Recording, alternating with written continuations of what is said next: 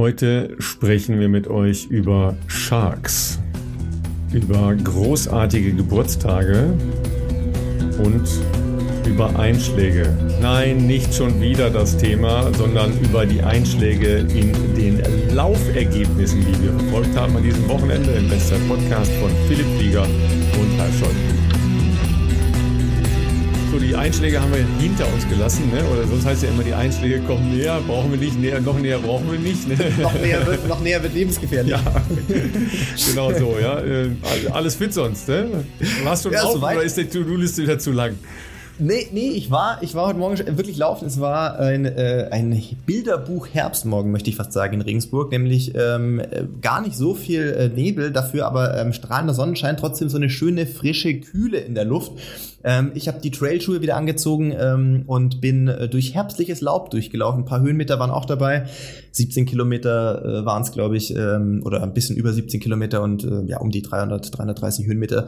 Ähm, das, das hat auf jeden Fall Bock gemacht heute Morgen. Ähm, das ist so diese, ich weiß nicht, äh, weißt du, diese goldene Herbststimmung. So, wenn dann auch noch über den Gräsern oder wenn du so eine Lichtung vorbeiläufst, noch so ein bisschen so Raureif und Nebel drin hängt und so. Das, das war schon, war schon, war schon sehr gut heute Morgen und äh, habe mich dann auch sehr ähm, auf, äh, auf mein Frühstück gefreut. Bin nämlich heute tatsächlich nur mit einem Kaffee äh, vorher gestartet und ähm, ja, das war war da auch eine entspannte Runde, muss ich sagen, ähm, aber war äh, oberhalb der der Donau sozusagen Max Schulze Steig und dann äh, über äh, Pendling Großberg und so zurück nach nach Regensburg Prüflinger Schloss vorbei. Ähm, die Leute, die aus Regensburg kommen, äh, ich habe ein paar Leute aus Strava äh, schon, die mir mal kommentiert haben, dass sie es äh, schön finden, dass ich beschreibe, wo ich in Regensburg laufe, weil sie sich da auch auskennen und das eben sehr gut nachvollziehen können. Für all die anderen, die äh, sich äh, orientieren wollen, wie ab und zu so meine Runden ausschauen, da kann ich tatsächlich mein Strava-Profil empfehlen, weil ähm, da habe ich jetzt auch gelernt, ne, ich bin schon ein richtiger Outdoor-Typ, ne? Absolut. no, no, noch nicht, noch nicht, aber ich habe gelernt, man kann, glaube ich, diese Strava-Runden als GPX-Datei runterladen und, ähm, und dementsprechend auf eine, nicht auf jede Uhr, aber auf, es gibt Uhren, die da fähig sind, diese Dateien zu importieren, sodass man sowas nachlaufen kann. Ähm, ich bin jetzt ja, viele, viele spekulieren schon, ob ich äh, zum Trailläufer werde, soweit ist es noch nicht. Ähm, aber ich habe dankenswerterweise, ähm, hier Grüße gehen raus an meine Freunde von Polar, ähm, denen ist wohl auch nicht ganz entgangen, dass ich jetzt doch häufiger mal ein bisschen mehr Offroad unterwegs war und dachten, das ist wohl ein guter Anlass, mir ähm, so das High-End Ultra ähm, äh, Modell zu, zuzuschicken, die Polar Grid X. Ich glaube, die hatten gefühlt unendlich langen Akku und äh, da kann man zum Beispiel auch diese GPX-Dateien ähm, importieren. Habe ich noch selber noch nicht ausprobiert, aber ist, glaube ich, auch was Cooles, wenn man zum Beispiel naja, zum Beispiel im Urlaub ist, sagen wir mal, du bist im Urlaub in den Bergen, kennst dich da vielleicht noch nicht so aus und dann kann man bestimmt auf Strava da sich ein paar schöne Runden angucken ähm, und die dann nachlaufen. An dieser Stelle lächeln natürlich Radfahrer und Triathleten für, mild, für euch ganz normal. milde über dich, ja. um nicht zu sagen, sie lachen dich aus, ja. Weil selbstverständlich zieht man, äh, wenn man irgendwo unterwegs ist, wo man vielleicht nicht heimisch ist, oder aber äh, wenn man bestimmte Sachen abfahren will, zieht man sich die vorher auf seinen Radcomputer und dann äh, läuft das, ja. Das macht man meistens mit den freundlichen Aber hast du das auf, auf, der, auf der Laufuhr schon mal ausprobiert? Weil ich habe das tatsächlich einfach noch nie ausprobiert ausprobiert, weil für das normale Training als, ich sage jetzt mal Straßenläufer oder früher Bahnläufer war das ja nie notwendig. Jetzt ist das schon was, wo ich auch spannend finde, ähm, sowas dann zukünftig mal auszuprobieren. Hast du es auf der Uhr schon mal gemacht, auf der Laufuhr? Nee, ich gucke mir vorher immer, ich habe diese Faltkarten, weißt du, Deutschland, äh, Deutschland Faltkarte. Ich guck mir, das immer dabei. Guck mir das vorher an und dann mache ich Pfadfinder, ne? Ja, aber so habe ich natürlich in der Vergangenheit... Wind, einmal Wind testen und dann Sonnenuhr. Ne? So, ja, also so, so habe ich in der Vergangenheit auch gemacht, natürlich. Hallo. Ja, ja, ja ich, ich, ich gehöre schon auch wahrscheinlich, also nicht, äh, ja, alterstechnisch noch nicht ganz dazu, aber von der Mentalität wahrscheinlich, weil ich habe es bislang auch noch nie verwendet. Ähm, und äh, da werden jetzt die ganzen Trailläufer, ähm, die werden darüber jetzt hier, die äh, zuhören, milde drüber lächeln. Aber ja, ist doch auch schön, wenn man mit 35 noch neue Dinge entdecken kann und sich an solchen technischen Möglichkeiten auch erfreuen kann. Ähm, bin da, bin da sehr gespannt, äh, was, äh, was da zukünftig noch so äh, möglich ist. Wie Forever Spielkind, ne? Das ist ja wacht da wieder in es uns. Es ist ne? so. auch, das wird auch in, in dem Alter, das nimmt ja nie ab. Man freut sich immer über neues technisches Spielzeug, wo man sich mit beschäftigen kann. Ähm, und wenn an dieses, äh, sage ich jetzt mal, Spielzeug dann auch noch äh, dazu bewegt, rauszugehen und aktiv zu sein, ist das auch das Beste, was geht. Gibt viele Leute, die im Interview äh, für so die typischen Laufzeitschriften immer mal wieder die Frage stellen, was sind so die typischen Sachen, die, die ich empfehlen würde, äh, was Leute sich anschaffen sollen, wenn sie mit dem Laufen beginnen wollen. Natürlich braucht man zum Laufen per se nicht viel. Das ist ja auch schön, dass man nicht viel braucht, nämlich im Prinzip einfach mal ein paar richtig gute Laufschuhe. Und mit richtig gut meine ich richtig richtig gute Beratung, wenn man sich noch nicht mit Laufschuhen auskennt. Ansonsten müssen die jetzt ja auch nicht wahnsinnig teuer sein. Ähm, ansonsten, klar, äh, Laufkleidung hilft sicherlich, aber auch äh, Sweatshirt und, äh, und, und weiß nicht, Baumwolltrainingsanzug würde zur Not auch gehen. Habe ich heute Morgen im Wald auch jemanden getroffen. Also auch das ist möglich. Ähm, aber ich habe dann auch äh, gesagt, ich bin nicht abgeneigt, Leuten auch zu empfehlen, sich eine, eine GPS-Uhr ähm, ähm, zu kaufen, die, die die Daten trackt, die ähm, den Fortschritt auch trackt und natürlich je nach Preiskategorie hat die Uhr ja auch die Möglichkeit, dir gewissen Trainingsinput zu geben. Das muss jetzt nicht beim, beim Anfänger oder bei der Anfängerin direkt die 500 Euro Uhr sein, aber ich habe gesagt, das ist natürlich nicht zwingend notwendig, um erstmal anzufangen. Aber ich glaube, für viele Leute ist das trotzdem ähm, eine Art Belohnung oder so diese Fortschritte zu verfolgen. Ähm, das dokumentiert die Uhr ja auch zumindest, wenn man sie regelmäßig trägt. Ähm, und ich glaube, dass sowas schon eine Motivation sein kann, wenn man das dann eben zum Beispiel auch auf Strava hochlädt oder sowas. Und dementsprechend äh, alles, was irgendwie hilft, die Leute zu motivieren, zu inspirieren und rauszubringen, ähm, das ist doch dann eine coole Investition in einen selbst. Ja, ich habe natürlich, ähm, wie du dir vorstellen kannst, am Wochenende, ähm, ich weiß nicht, ob du den Start gesehen hast, äh, beim Frankfurt-Marathon, den wir ja am Wochenende im HR-Fernsehen übertragen haben. Äh, natürlich habe ich wieder die, äh, ich glaube, alle waren's. Ja, also alle haben ja die Uhr abgedrückt. Ja, Logisch. natürlich habe ich euch wieder maximal gedisst, ist ja klar, ja. hab dafür natürlich tiefes Gelächter von äh, Jan Fitschen, der ja neben mir saß, äh, geerntet, ja, und der hat seine Uhr auch abgedrückt, ne? also neben mir sitzend, ja. Und ähm, ich habe auch ein paar Rückmeldungen dazu bekommen, ja, weil ähm, ja, es ist schon lustig. Also ne, zum Laufen braucht man im Prinzip eine Uhr. Alles andere ist nicht so wichtig. Ja, also Richtig, das, ja. das, ist das, was Philipp euch gerade mitteilen wollte. Ja. Uhren, ganz wichtig. Nein, natürlich nicht zum Starten, aber ich glaube für, ähm, na, ich versuche mich auch einfach in andere, ähm, wie soll ich sagen, nicht Mentalitäten, aber ganz andere Laufhorizonte reinzuversetzen. Ne? Wenn ich, wenn du, ich bin damit groß geworden, seit ich ein kleiner Junge bin. Und natürlich habe ich, ich bin ganz ohne GPS-Uhren groß geworden. Da gab's Man hatte am Anfang so eine, genau, das gab's damals nicht. Du hast eine, eine Casio-Stoppuhr gehabt und dann bist du gelaufen und, und hast dann vielleicht, ja, sozusagen am Anfang mit, mit sieben, acht, neun, zehn Jahren, wenn ich laufen wollte, bin ich mit meinem Vater laufen gegangen. Der kannte im Wald Runden und dann ist man halt acht Kilometer laufen gegangen oder keine Ahnung, was auch immer. Vielleicht waren es auch gar keine acht Kilometer, aber man war dann halt eine halbe Stunde oder 40 Minuten äh, einfach laufen und das war das, was du dann irgendwie auch damals mit 13, 14 irgendwann schon mal so Nachwuchs Landeskader dann auch in so einem Trainingstagebuch händisch protokolliert hast auf Papier. Ähm, dann gab es irgendwann diese äh, Polaruhren äh, mit diesem äh, Food äh, quasi, die du dann kalibrieren konntest. Das hat dann so circa ausgeworfen, was du dann für eine, für eine Strecke zurückgelegt hast. Und natürlich, klar, ähm, dann schon in einer sehr fortgeschrittenen Leistungssportzeit ähm, äh, war es natürlich total genial, irgendwie GPS-Uhren zu bekommen und, und dann auch das äh, Training auch besser steuern zu können, ähm, zumindest wenn es Tempoeinheiten draußen mal waren, nicht im Stadion. Ähm, also ich war da natürlich immer sehr, sehr nah dran. Aber äh, wenn jetzt jemand anfängt, und das kriegt man ja oft mit. Das sind halt leider Dinge, in die ich mich immer noch also nicht so leicht reinversetzen kann, weil, weil das so weit weg ist. Aber wenn jemand anfängt mit Laufen, da ist ja oftmals auch, ähm, zumindest bei vielen, eine große Unsicherheit dabei. Eine Unsicherheit so, wie lang ist okay, wie viel schaffe ich am Anfang, ähm, wie viel ist genug, dass ich besser werde, wie viel ist zu viel. Ich kann ja auch nicht jeden Tag dann direkt laufen. Ähm, und, und da ist, glaube ich, so eine Uhr schon auch hilfreich, das so ein bisschen zu tracken. Jetzt nehme ich mal die Polaruhr als Beispiel, weil ich halt schon seit Jahren Polaruhr nutze. Da hast du natürlich auch diese Möglichkeiten über Cardioload etc. zu sehen, wie sehr bist du beansprucht. Also einfach auf einer Basis von den letzten, klar, das wird immer genauer, je länger du diese Uhr akkurat nutzt. Wenn du die beim Schlafen trägst, dann misst die deine Schlafqualität. Wenn, wenn du trainierst, äh, sieht die, wie stark bist du belastet und dementsprechend kriegst du schon so ein Profil, ob du in so ein Übertraining abkippst ähm, oder ob du in einem Bereich bist, der dir noch gut tut oder ob du vielleicht auch zu wenig machst. Und ich glaube, so war es heutzutage, wenn du vielleicht gar keine Vorkenntnisse hast, keinen Coach oder einen Freund, Freundin, die schon Läufer sind, glaube ich schon, dass sowas ähm, wirklich eine gute Hilfe sein kann, sich erstmal da zurechtzufinden und erstmal eigene Erfahrungen zu machen, auf die du dich dann natürlich auch beziehen kannst zukünftig. Ja, ist ja richtig. Deshalb äh, ist es nur so ein Halbscherz tatsächlich, ja. Weil, ja, ich weiß ähm, schon, ich weiß schon. Ja, weil, weil mit Schuhen ist das ja auch so eine Sache, ja. Ja, klar braucht man irgendwie, wenn man viel läuft, schon ein gescheites Schuhwerk. Aber wir haben jetzt am Wochenende in, in Frankfurt halt auch einige Leute gesehen im Feld, die sind barfuß gelaufen. Ja, das kann man Wirklich? sicher ja nicht von jetzt auf gleich. Ja, ja. Oh, krass. Ähm, also ich schätze mal so drei, vier, die wir im Bild hatten. Jetzt weiß ich nicht, mhm. wie viele es tatsächlich waren, aber Äh, sowas in der Preisklasse, eine, eine auf jeden Fall Staffelläufer. Aber ähm, das ist ja möglich. Es ist ja nicht so, dass unser, unser Fuß grundsätzlich einen Schuh bräuchte. Ja, das, das ist nicht der Fall. Klar, wenn man. Vor allem äh, früher nicht, ne? Nee. Also früher, wo man noch viel mehr ähm, viel mehr draußen war, viel mehr sich bewegt hat und wahrscheinlich auch früher viel mehr barfuß gemacht hat, dann ist das natürlich von klein auf anders trainiert, auch das Fußgewölbe. Ich glaube, heute so rückblickend zu sagen, ich fange mit 30, 35 oder 40 an. Das ist schwierig. Das wird, wird ja. schwierig erstmal ja, wahrscheinlich. Das, ja. das ist sicher schwierig. Wie immer, Adaptionsprozesse im Körper nicht Klar. unterschätzen, geht alles. Klar. Ja, aber Klar. ich, ich meine nur, weißt du, so als, ne, als, als Benchmarks, ja. Das geht schon. Auf der anderen Seite, ähm, man braucht jetzt auch keine Hightech-Klamotten. Ja, ich kann, kann mich noch sehr gut erinnern.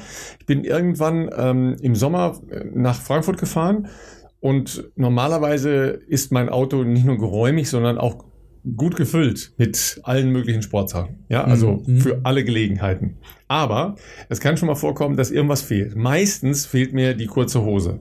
Ja, mhm. also ich bin schon mit allen möglichen Hosen gelaufen, aber ich weiß auch genau, dass ich einmal kein Oberteil dabei hatte, mich im Oberhemd gelaufen.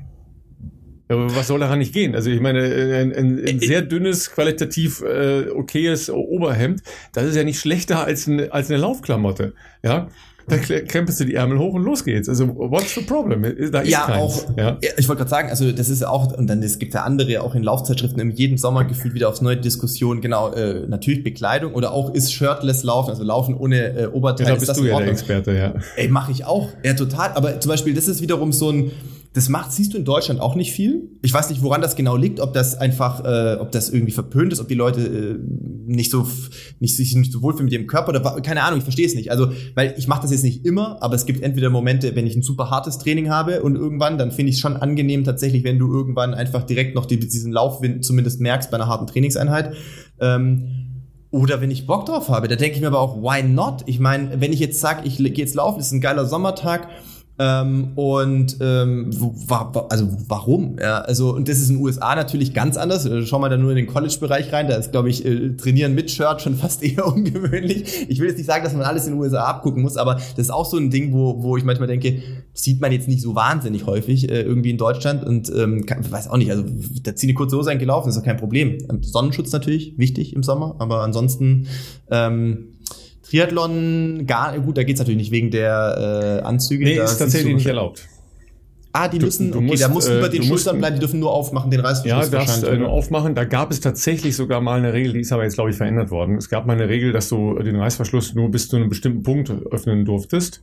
Ah, ja, und okay. ähm, da gab es dann auch irgendwie Disqualifikationen, natürlich totaler Blödsinn, ja, um es mal klar zu sehen. Ja, Weil beim Rennradfahren, sage ich mal, ähm, klar, die müssen das Trikot natürlich, das bleibt ja an, die können das ja nicht äh, ständig an- und ausziehen, aber zum Beispiel, wenn es eine Bergankunft ist und es ist heiß, die können das zumindest das Trikot doch komplett aufmachen. Du siehst die doch ja, oft, das, dass das, das so richtig ja häufiger, ne? Also äh, dann genau. siehst du, in der Regel haben die ja so Bib-Shorts an, ne? also äh, mit Träger. Genau. Ja, genau, äh, genau. weil die einfach besser sitzen bleiben, ja, und ja. Ähm, die allermeisten fahren ja mit einem Brustgurt. Ne? Also, genau. ähm, und dann, das siehst du ja häufig, wenn es richtig heiß ist, dass die dann aufmachen. Klar, sobald du halt, richtig. halt mehr Geschwindigkeit hast, ist es natürlich äh, aerodynamisch viel schlechter. Dann musst du es wieder zumachen, ne? das ist ja klar. Ähm, und beim, beim Triathlon natürlich, also da spielt ja Aero dann äh, nochmal eine deutlich größere Rolle. Das heißt, da wirst du es auf jeden Fall auch äh, versuchen zuzulassen. Aber äh, schau dir das an, ja, jetzt Wochenende war ja ähm, 70.3 Weltmeisterschaften in St. George nochmal. Ähm, das ist das Erste, was die allermeisten gemacht haben, weil es war halt äh, morgens sehr kalt. Mhm. Ja, und dann beim Laufen einfach doch warm, weil es in der Wüste ist sofort den äh, Reißverschluss auf, damit du vorne Luft dran kriegst, ne? damit du halt besser kühlst. Ja, ist so. Ja. ja. Und ja, also von dem her, ähm, ich, ich gebe dir recht, man, man braucht zum Laufen nicht viel. Bekleidung, ist auch eher äh, sekundär, würde ich jetzt mal sagen, dass man da jetzt so einen großen Fokus drauf legt. Aber auch hier übrigens, also habe ich auch schon oft gesagt, jetzt nicht, weil ich jetzt hier irgendwie Adidas-Klamotten verkaufen möchte, aber ich habe auch gesagt, ähm, das war das ist schon länger her, das Interview, aber auch in der Zeitschrift, das sind so die, die, du kriegst gefühlt immer die gleichen Fragen, jedes Jahr von anderen Zeitschrift zur gleichen Saison wieder, äh, irgendwelche Tipps und Tricks. Und äh, da ging es halt auch um Klamotten, ja, ist das doch total wichtig. Da habe ich gesagt, naja, wichtig, also was ist wichtig? Also ich würde sagen, das Wichtigste sind auf jeden Fall gute Schuhe, damit man sich nicht wehtut, wenn man äh, laufen äh, anfängt anfängt und eine gute Beratung. Das ist das Wichtigste. Und alles andere ist eigentlich optional. Es hängt ja auch vom Geldbeutel ab, der zur Verfügung steht, sage ich jetzt mal. Aber wenn zum Beispiel auch jemand sagt, hey, ich fühle mich aber wohler, wenn ich irgendwie Klamotten habe, die mir gefallen oder ich freue mich, dass ich mir mal ein neues Shirt oder eine neue Hose oder keine Ahnung irgendwie besorgen kann, why not? Also ich meine, ähm, wenn man sich erlauben kann, da gibt's ja nichts, was dagegen spricht sozusagen, zu sagen, hey, ich möchte aber irgendwie ähm, das und das Shirt gefällt mir oder ich finde die Marke cool und ähm, also ja, ähm, ist jetzt nicht, ist nicht Prio, aber alles, was irgendwie den Menschen vielleicht ein bisschen gutes Gefühl gibt, Motivation gibt oder was auch immer, würde ich sagen, machen. Ja, Finisher-Shirts sind ganz wichtig. Die sind schon legendär eigentlich wieder, muss ich sagen. ja. Also Finisher-Shirts gibt es Ja, wobei das ja, das ist ja, also in Deutschland empfinde ich das auch völlig anders als zum Beispiel ähm, jetzt in den USA oder auch in, äh, in Italien oder Spanien oder sowas. Mhm. Hier ist es schon verpönt. Ja, weil spätestens Inzwischen, am, spätestens ja, am, Tag, am Tag nach der Veranstaltung darfst du das ja aus irgendwelchen Pseudo-Style-Gründen nicht mehr anhaben. Ja, das stimmt. Das ist, das ist, ist zum Beispiel in, äh, in Spanien oder in Italien, wenn da irgendeine große Veranstaltung war, ist es ganz anders. Das ja, ganz anders. Ja. Ne? Das ist richtig. Ähm, ich glaube, dass da auch so ein Shift stattgefunden hat. Ich weiß nicht warum, weil ich fand früher, also ich bin ja auch, wie gesagt, groß geworden, nicht bei Berlin-Marathons etc., sondern groß geworden in, in der regionalen Laufszene im, im, im, im Schwabenland. Äh, und wenn du da bei regionalen Läufen warst, ähm, beziehungsweise natürlich auch, haben wir letzte Woche drüber schon gesprochen, dann auch danach irgendwie noch auf eine Siegerehrung gewartet hast, Kaffee, Kuchen etc., da waren, äh, also reden wir natürlich jetzt aber auch schon bei mir von vor, muss man auch sagen, vor 25 Jahren äh, Minimum, da war das ja total normal eigentlich und es war auch überhaupt nicht ähm, also negativ angesehen worden ist es gar nicht, ganz im Gegenteil. Ich fand es sogar spannend, eher als Junge dann damals zu beobachten, wo teilweise Leute schon waren. Von regionalen Läufen bis New York City bis keine Ahnung. Also das ist ja dann eher, fand ich, spannend gewesen. Aber ich gebe dir recht, ich sehe das heute auch nicht mehr viel. Vielleicht müsste ich mal wieder mehr regionale Laufevents mitmachen, ob das da noch so ist. Ähm, aber so im Großen und Ganzen ist es tatsächlich in Deutschland eher nicht mehr so also, bei also den, so, wenn den, du in Berlin ähm, warst, da siehst du schon viele Dings, Leute, die bei sich den Läufen kaufen. selber, glaube ich, findet man die, die Shirts von irgendwelchen anderen Läufen schon. Ne, nur ich meine, ja. äh, wenn, wenn du dann halt am nächsten Tag noch in der Stadt bist, ja, oder ähm, ja. am nächsten ja, Tag, keine Ahnung, zu, äh, zum Einkaufen gehst oder was auch immer, ja, da wirst du komisch angeguckt, wenn du ein Finisher-Shirt mhm. an hast, ja. ähm, jetzt am Wochenende ist ja ähm, New York-Marathon wieder. Da ist es anders. Gut, ich war nur einmal da. Das war jetzt auch eine ganz spezielle Ausgabe. Das war ja ähm, nach 9-11 ja. Der dann direkt äh, in dem November noch folgende Marathon, den haben wir damals live übertragen. Aber ähm, da, da, da ist es ja vollkommen anders. Da, da wird dir sofort gratuliert und da äh, wird gefragt, wie war's und so weiter und great. Und wenn, die meisten laufen ja dann noch mit der Medaille rum. Ja, ja. Ne? Also, ja, Medal Monday, der Klassiker. Ja, ja. Ne? Also, ja, ja. also das, äh, das sieht man dann in der Stadt. Gut, die laufen sowieso dann rückwärts die Treppen runter. Das ist ja immer euer Problem dann da. Ne? Deshalb, ich deshalb soll man das ja machen. Ne? Ich wollte gerade sagen, das wird jetzt nicht jeder kennen, aber ich habe früher, das ist natürlich jetzt auch die Serie, ist ja schon ein bisschen älter, aber es äh, gab eine sehr populäre Serie, die ich vor, da weiß ich gar nicht, wann lief das so, vor fünf, sechs, nee, vor zehn Jahren wahrscheinlich eher schon. How I Met Your Mother, da gab es auch eine Folge, ähm, es werden jetzt wahrscheinlich eher die jüngere Generation, die hier zuhört, vielleicht noch sich erinnern. Äh, da gab es einen äh, Charakter in dieser Serie, der immer ein bisschen überheblich war, auf jeden Fall den Barney. Und äh, da ging es in einer Folge mal darum, was so schwierig ist am Laufen. Also er versteht das P P Konzept schon mal nicht, aber was ist das Problem? Und er hat sich einfach für den New York Marathon angemeldet und er meinte so, hä, da gibt's doch gar kein Problem. Es gibt nur eine Strategie. Ich fange an und wenn ich im Ziel bin, höre ich auf. Fertig. Also wo ist das Problem? Und das hat er dann zwar in der Folge auch geschafft, aber er war dann ähm, nach dem Rennen mit seiner Medaille und seinen Trainingssachen auf dem Weg in die U-Bahn und hat sich dann auf so einem U-Bahn-Platz äh, niedergelassen und war dann aber physisch nicht mehr in der Lage, sich zu erheben. Und dann ist er irgendwie 24 Stunden mit der U-Bahn durch New York gefahren. Musste ich gerade direkt dran denken, weil, weil, New York wiederum so anonym ist, dass ihm auch keiner geholfen hat von den Leuten, die drumherum sind. Ähm, ja, genau. Es ist. Äh, ja, das ist schon gut. Sag mal, wo wir gerade äh, bei USA sind, ähm, soll ich jetzt schon mein, äh, mein Geburtstagskind vorstellen? Auf jeden Fall, ja? heraus. Ich bin gespannt, oder, wir haben ein Vorgespräch. Oder, oder wollen wir erst, weil wir eben schon äh, bei Steuerung und Laufen war, äh, unseren, unseren Partner mitnehmen? Ja, okay, machen wir es so. Wir fangen ja? an, wir, wir, wir, wir, gehen von Induko und dann äh, bin ich sehr gespannt auf den, äh, ich habe, äh, Ralf hat im Vorgespräch erst Jahrestag gesagt, dann habe ich erst überlegt, was am 2. November sein könnte. Ähm, er sagte dann, es war ein Geburtstag am vergangenen Wochenende, ähm, ohne es bisher aufzulösen. Also ich weiß es auch nicht, deswegen werde ich gleich ein bisschen rätseln dürfen. Ja, ja aber wenn, wenn ihr ähm, anfangt zu laufen oder weiterkommen wollt im Laufen oder euch ähm, neu leiten lassen wollt beim Laufen oder auch beim Radfahren, ja, äh, GPX kann man da übrigens auch runterladen. Schon mal für dich. ja. In äh, der App von unserem Partner Enduko, Endurance Coach, ja, das Ganze als Enduko abgekürzt, gibt es all das, ja, und da könnt ihr eben auch die Sachen, die Philipp eben angesprochen hat, ja, also Impact äh, des Trainings über die Woche, über den Monat äh, verteilt, das Ganze verfolgen und so eine auf virtueller Intelligenz beruhende ähm, Trainingssteuerung und auch Feedback-Kultur erhalten. Ganz genau, ihr ähm, kennt Induko natürlich äh, sicherlich schon, zumindest die Leute, die regelmäßig zuhören, weil die schon länger mit uns gepartnert sind. Ähm, ja, es ist euer sozusagen individuelles High-End-Leistungscoaching in einer App. Ja? Also für diejenigen, die vielleicht noch nie äh, nach einem Trainingsplan trainiert haben, vielleicht nicht vor Ort die Möglichkeit haben, einen Coach äh, in einer Trainingsgruppe, in einem Lauftreff zu haben, der ihnen da ähm, äh, Unterstützung bietet äh, und die aber vielleicht sagen, so ein Personal Training, was ja dann noch gerne mal 150 Euro aufwärts im Monat kostet, ähm, ist mir zu teuer. Ähm, das ist eine sehr gute Lösung für euch äh, zu einem, würde ich sagen, vergleichsweise fairen Preispunkt. Also ähm, es gibt natürlich eine kostenlose Version, ja, die kann sich jeder einfach in, in eurem App Store runterladen, egal ob Android oder Apple. Gibt da einfach Endurance, äh, Endurance, sag ich schon, Enduko App ein und ähm, genau, es gibt auch eine, eine Pro-Version, die eben halt solche Features noch ähm, zusätzlich mitbringt, wie ähm, ja, einen gezielten Trainingsplan auf euer, äh, auf euer selbstdefiniertes Rennen. Ne? Kann Marathon sein, kann natürlich aber auch erstmal ein 10-Kilometer-Lauf sein. Und ähm, ja, die App passt halt ongoing quasi euren ähm, Trainingsplan permanent an, je nachdem, wie ihr die App natürlich auch äh, füttert. Die fragt natürlich ab, fühlt ihr euch gestresst, habt ihr äh, gut geschlafen etc. Ähm, und dementsprechend ja, ähm, kriegt ihr da Input. Und ähm, ihr wisst es schon, wir haben es in den letzten beiden Folgen schon erwähnt, wir haben jetzt zusammen mit Enduko einen Crush erstellt, also eine kleine Challenge für unsere Community. Das Ganze findet am 6.11. statt, also diesen Sonntag. Wenn ihr die Folge am Freitag hört, ist es dieser Sonntag. Und äh, Ralf hat ein bisschen Input gegeben. Er wollte eine 11,11 ,11 äh, Kilometer lange äh, Challenge sozusagen äh, ähm, integrieren. Ja? Und äh, das Einzige, was ihr machen müsst, Enduko runterladen. Ja? Also entweder ihr habt ihr schon Enduko oder ihr ladet euch die äh, vielleicht zum ersten Schritt mal die kostenlose Version runter.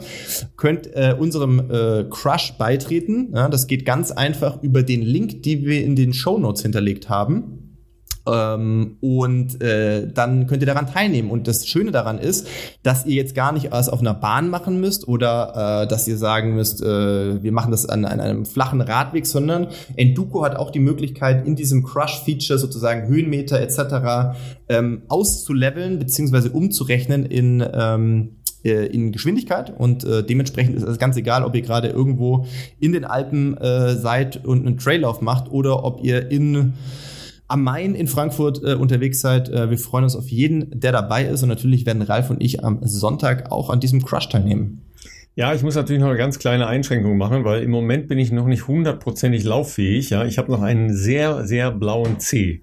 Ja, also da muss, da muss ich noch mal gucken. Vielleicht muss ich das dann doch auch fahren, ja, oder oder wandern. Ich weiß noch nicht genau, aber ähm, I try my very best, ne? Oder wie ist das immer, ne? ja. Ich wollte gerade sagen, also im Zweifelsfall geht natürlich die Gesundheit immer vor. Ich war natürlich jetzt optimistisch, dass ich gesagt habe, bis Sonntag wird das gehen, aber Ralf tatsächlich ähm, hätte äh, auch einen guten Grund, sagen wir mal, wenn er da noch nicht wieder mit dabei ist. Aber ähm, ich, jetzt hoffen wir mal das Beste. Alles, ja. Äh, genau. 11.11. .11. Genau. ist ja dann in der Woche, ne? also Sessionsbeginn, ja, wisst ihr ja alle. Ne? Dementsprechend Jecken, hast du das schon ne? auch im Crush integriert sozusagen. Genau, ne? Damit wir mal ein bisschen aus dem, äh, also übrigens auch herzlichen Dank hier an die lokale Community äh, rund um Köln. Ja, ich, ähm, ich habe jetzt inzwischen einen sehr üppig gefüllten äh, Laufkalender. Ach, wirklich geil. ja. Das ist ja cool, dass das so schnell ne, also geht. Von Winterlaufserien über ne, bis in den Frühjahr hinein. Ja, Königsforst Marathon ist tatsächlich erst im März nächsten Jahres wieder. Also ne, stark. Da wird aber auch Halbmarathon und so gelaufen. Also ne, mal gucken. Also 20 könnte ich könnte ich schaffen bis dahin, glaube ich. Ja, also hoffentlich. Sehr gut. Knock, knock. Ja. Davon gehe ich aus, Ralf. Gut, dann ähm, wenden wir uns mal einem, wie gesagt, ganz besonderen äh, Läufer zu. Ja, der hört auf den Namen Frank, äh, all dieweil er in München geboren ist. Und in München mhm. hat er auch seinen größten Erfolg gefeiert. Wir reden von wem, Philipp? In München, also du redest dann davon ähm, 72 wahrscheinlich? Sehr guter Mann, ja. Ähm, oh Gott, aber Läufer, Ho, das überlege ich gerade. In Passau gab es einen guten Marathonläufer, aber das hat, der hieß, äh, wie hieß der denn gleich? Heißt der Zahn, glaube ich, heißt der, der ist es nicht. Nein, der war, glaub, der ist es nicht. Hat. Soll ich dir helfen? Gerne. Ja, Frank Shorter. Oder okay, um genau ich weiß, sein, auf Deutschland gepolt gerade. Frank okay, okay. Charles Shorter, ja, seines Zeichens Amerikaner und yeah. tatsächlich in München geboren, weil sein Vater bei der äh, Armee in München stationiert war ah. und ist dann als Olympionike zurückgekommen und hat dort äh, den Marathon gewonnen. Ja, also das alleine ist schon eine ganz besondere Geschichte, aber der Typ ist in äh, vielerlei Hinsicht ein ähm, ganz außergewöhnlicher Läufer und vor allen Dingen auch äh, Charakter gewesen. Ähm, übrigens für alle, ähm, ihr erinnert euch sicher noch wie gestern, ähm, ihm ist ja praktisch die Ehre des ersten ins Stadion hineinlaufenden gestohlen worden. Ja, ihr erinnert euch noch? Ja, genau. Da ist nämlich ähm, ein Student, der sich eine Startnummer selber gemalt hat ähm, vor ihm ins Stadion reingelaufen. Der Typ hieß äh, Norbert Sudhaus. Und ähm, der ist dann zwar rausgefischt worden, aber äh, völlig überraschend war natürlich da äh, das noch nicht so wie heute mit GPS und, und Ticker und so weiter, sondern man wusste jetzt nicht so ganz genau, wie das da äh, in der Spitzengruppe aussah. Na, und dann kam halt dieser, dieser Student da reingelaufen und hat sich da ein bisschen abfeiern lassen, aber dann äh, war das relativ schnell geklärt. Und Shorter selber, der hat das gar nicht so viel von mitgekriegt, weil der, ähm, der war sich total sicher, weil er sehr aufmerksam gelaufen war, dass er in Führung lag. Also der hat sich da gar nicht irgendwie groß durcheinander bringen lassen. Der hat auch mit zwei Minuten Vorsprung gewonnen, also insofern äh, alles gut. Der hat übrigens davor, ja, und äh, Philipp, äh, du wirst dich erinnern, ne, im Prinzip ist das äh, dein Bruder im Geiste. Ja, davor hat er schon Platz 5 über 10.000 Meter belegt. Ja, erinnerst du dich da an irgendwas in deiner Karriere? Ich wollte gerade sagen, dass, äh, die Idee hatte ich auch mal, dass man sowas kombinieren könnte. Nicht, weil ich der erste Verrückte bin, der sowas machen möchte, sondern weil ich natürlich ein paar Leute kannte, die sowas in der Vergangenheit durchaus schon gemacht haben. Aber ja, wir wollen jetzt nicht abdriften in Negativität, weil ich wollte gerade sagen, einer durfte es nicht machen, trotz äh, Prozessen vor Gericht, das war ich. Und plötzlich dieses Jahr schien das aber wieder greifbar zu sein, äh, wenn ich mir die Nominierung für die EM angeschaut habe. Ja, aber gut, anderes Thema. Genau, ne? aber wie gesagt, der hat es damals schon gemacht. Ähm, Wäre ein gutes Beispiel gewesen für dich, ja, dass du es äh, als, als Präzedenzfall hättest vorbringen können. Absolut, ja, ähm, absolut. Tatsächlich ist äh, Frank Shorter auch 76 in Montreal den Olympischen Marathon gelaufen. Aber da weißt du natürlich sofort, wer gewonnen hat. Ja, pass auf, äh, erst noch der, die kleine Wolte, da hat er den 10.000 Meter Lauf vorher abgesagt. Ja, weil er äh, unbedingt wieder gewinnen, wollte. gewinnen wollte, genau, ja. frisch sein wollte und wieder gewinnen wollte. Aber damals hat natürlich dann äh, Waldemar Schierpinski gewonnen. Ähm, tatsächlich war es dann nach den Dopingenthüllungen von äh, Werner Franke und seiner Frau ähm, in den 90ern so, dass äh, tatsächlich Frank Shorter nochmal überlegt hatte, ob er Klage einreicht gegen den Sieg von Waldemar Schipinski, ähm, hat er dann aber letztlich nicht gemacht, weil äh, Frank Shorter hat äh, tatsächlich ähm, Jura studiert äh, im mhm. zweiten äh, Studienfach, weil er hat erst Kunst studiert und hat dann eigentlich angefangen in ähm, New Mexico Medizin zu studieren. Das hat aber sein Training zu stark eingeschränkt. Also ist er dann äh, nach Florida gewechselt, ins wunderbare Gainesville an die Universität mhm. of Florida, wo meine Holde auch ähm, studiert hat. Aber das war deutlich vor ihrer Zeit und äh, hat dort das ähm, Florida Gators Track and Field Team bereichert. Da war halt damals ein, ein renommierter Lauftrainer unterwegs, ähm, der hieß äh, Jack Batchelor. Das war selber auch ähm, ein Olympionike über 5000 Meter und äh, dem hat er sich dann angeschlossen und praktisch die, ähm, die Laufszene auch im, äh, im College und danach dann eben in den, ähm, in den typischen Laufgegenden, also was weiß ich, Arizona, ähm, natürlich auch Florida, äh, Kalifornien und so weiter, äh, begründet und sehr stark nach vorne gebracht. Ja, also okay. das äh, ist ein, ein wirklich ein Pionier des Laufsports gewesen in den USA. Ähm, es gibt noch so ein paar äh, Wolken in seinem Leben, die wirklich ganz äh, bemerkenswert sind. Ähm, das eine ist ähm, Steve Prefontaine, haben wir ja im Rahmen der Weltmeisterschaften in Eugene drüber gesprochen, ein, ein, so eine Läuferlegende. Ja, Frank Shorter sah nicht unähnlich aus. Er hatte in der Zeit in München und in, ähm, in Montreal so längere dunkle Haare und einen Schnäuzer. Äh, also so wie heute sehr viele dort in der Laufszene wieder unterwegs sind. Und ähm, er war der zweitletzte, der Steve Prefontaine lebend gesehen hat. Mit dem hat er ähm, manchmal zusammen trainiert, war zusammen mit ihm bei Olympischen Spielen in München. Ähm, und ähm, er war der zweitletzte, der ihn gesehen hat, bevor Steve Prefontaine bei einem äh, Verkehrsunfall ums Leben gekommen ist. Ähm, ja, und äh, eine andere äh, wirklich bemerkenswerte ähm, Episode in seinem Leben ist, dass er äh, drei Jahre lang Vorsitzender der amerikanischen Anti-Doping-Agentur war. Ja, also da nochmal so ein kurzer Flashback äh, in Richtung letzte Woche mit unserem Special mit äh, Hayo Seppel. Das kam aus ähm, einem einem Antrieb heraus, dass er ein äh, sehr ausgeprägtes Gerechtigkeitsverständnis hatte, ähm, das wiederum aus einer sehr krassen Kindheit resultierte. Ähm, die waren äh, zu drei Kindern zu Hause, Frank Shorter und äh, Zwillinge. Und die sind regelmäßig von ihrem wohl äußerst jähzornigen und gewalttätigen Vater mit einem ähm, Gürtel verdroschen worden, also aufs ja. Übelste. Ähm, und er hat ähm, dann in seinen äh, späteren Jahren ähm, sehr viele Initiativen gegen häusliche Gewalt, gegen Gewalt an Kindern und so weiter ähm, auf den Weg gebracht. Und äh, sagen wir mal, zumindest so eine, so eine Logik im Geiste ist dann eben auch die ähm, Vorsitzende ähm, Funktion in der United States Anti-Doping Agency. Ja. Äh, Frank Shorter ist äh, inzwischen in Boulder in Colorado, ja, also auch eine dieser Laufeinheiten zu Hause. Laufmecker. Genau, äh, eine der, der ganz äh, großen Stationen für, für Laufen in den USA und ähm, hat dort auch eine, äh, einen eigenen Lauf ins Leben gerufen, Boulder.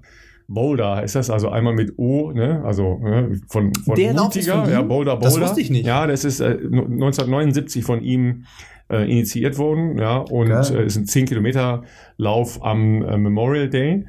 Ja. Ähm, und dort steht tatsächlich am Stadion des Zieleinlaufs dieses Laufes steht auch eine, ähm, eine Bronzestatue von Frank Shorter.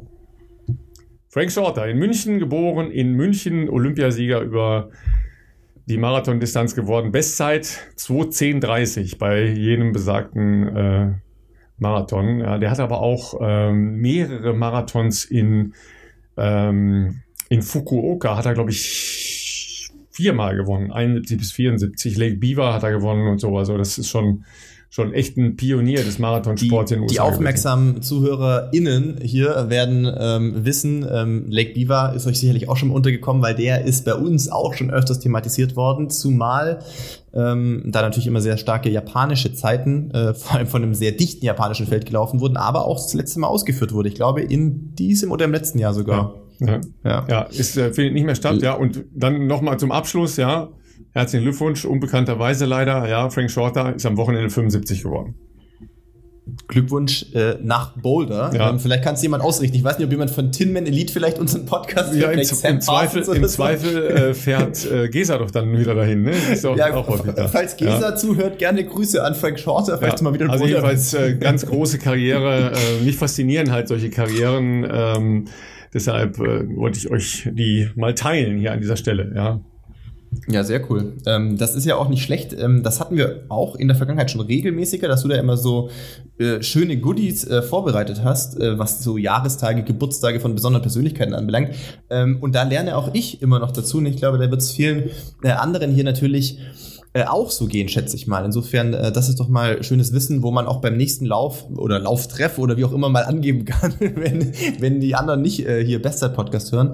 Ähm, äh, ich hätte zum Beispiel das mit dem Zielanlauf auch nicht gewusst, weil über München 72, klar hat man da viel mitbekommen, ähm, natürlich ähm, auch äh, leider auch natürlich die, die, ganzen äh, Anschläge damals äh, oder diesen Anschlag, aber ähm, es ist, das ist zum Beispiel was, was ja eigentlich in jedem anderen ähm, Szenario sonst wahrscheinlich groß ausgebreitet worden wäre. Überleg mal zum Beispiel ähm, äh, Athen oder sowas, äh, damals mit Vanderlei äh, Lima, glaube ich. Vanderlei ähm, Lima, ja. Mhm. Der Lima, genau. Ja. Ähm, klar, okay, der wurde dann tatsächlich leider um diesen Sieg ja auch gebracht durch den irischen, ich glaube, irgendwie ein irisch, ja. auf jeden Fall, der psychische Probleme hatte.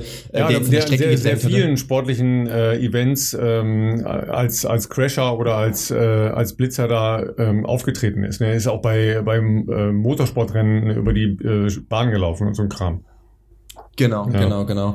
Ähm, also äh, ja, äh, das, das klar hat natürlich nochmal äh, andere Auswirkungen dann gehabt, in dem Fall für die, für den, für den Protagonisten leider. Ähm, aber das ist ja, das ist noch sehr präsent, natürlich auch viel näher in der Zukunft. Aber zum Beispiel, dass äh, jemand äh, sich auf die Strecke geschmuggelt hatte und äh, als vermeintlich falsch oder als vermeintlicher Sieger des, des Olympischen Marathons ins Stadion zumindest sogar reingelaufen ist, kannte ich bisher auch nicht, muss ich sagen. Ich weiß nicht, vielleicht wissen das viele andere und ich äh, habe das nur irgendwie nicht mitbekommen, aber das sind ja trotzdem ähm, auch spannende Geschichten rund um so äh, große sportliche Ereignisse. Also tatsächlich war ja im Vorfeld der Europameisterschaften in München in diesem Jahr, äh, gab es halt nochmal eine äh, zumindest ein, ein Hochholen der, ähm, der Olympiaserien beim Bayerischen Rundfunk, die ähm, zu einem Jubiläum, aber vor einigen Jahren schon die Geschichte der Olympischen Spiele in München nochmal rekapituliert haben, aber natürlich mit allen möglichen Facetten. Und wenn ich mich richtig erinnere, dann kommt Frank Shorter da schon vor, ja, weil das war natürlich auch damals eine ganz besondere Geschichte, dass der Typ halt wirklich in München geboren ist, ja, und dahin zurückkommt und dort äh, seine Goldmedaille gewinnt. Aber ich glaube, dass tatsächlich das Bild ähm, dieses ähm, jungen Mannes, der da vor ihm reingelaufen ist, nicht in, in dieser Doku drin war. Okay, ja, weil okay. klar ist ja, ne, alle Sportarten und so weiter, es gab halt so viele unglaubliche Geschichten da drumherum, ja. Äh, Ulrike Meifert, äh, ja, Wolfermann. Positive ja, natürlich, genau, ja, leider Bernd, aber auch Bernd dann Kannenberg und, und so weiter und so weiter. Also da negativen. waren sehr, also alleine Leichtathletik, ja, Riesengeschichten, Heide Ecker Rosendahl und so weiter. Ja, äh, dass das ja. halt wirklich nur so ein Sidestep war. Ja, ähm, auch Lasse Viren, ja, also dessen Geschichte muss ich, glaube ich, auch nochmal äh, mir genauer angucken, ja, der, der da beide Strecken gewonnen hat, fünf und zehn. Äh, und Aber auch im Nachgang? Ja, ja, Blutdoping, ne? Ja, ja, Richtig. Ja, das war so die, der erste sehr erfolgreiche Mensch mit Blutdoping, äh, der ja in einem Rennen sogar gestürzt ist und trotzdem gewonnen hat.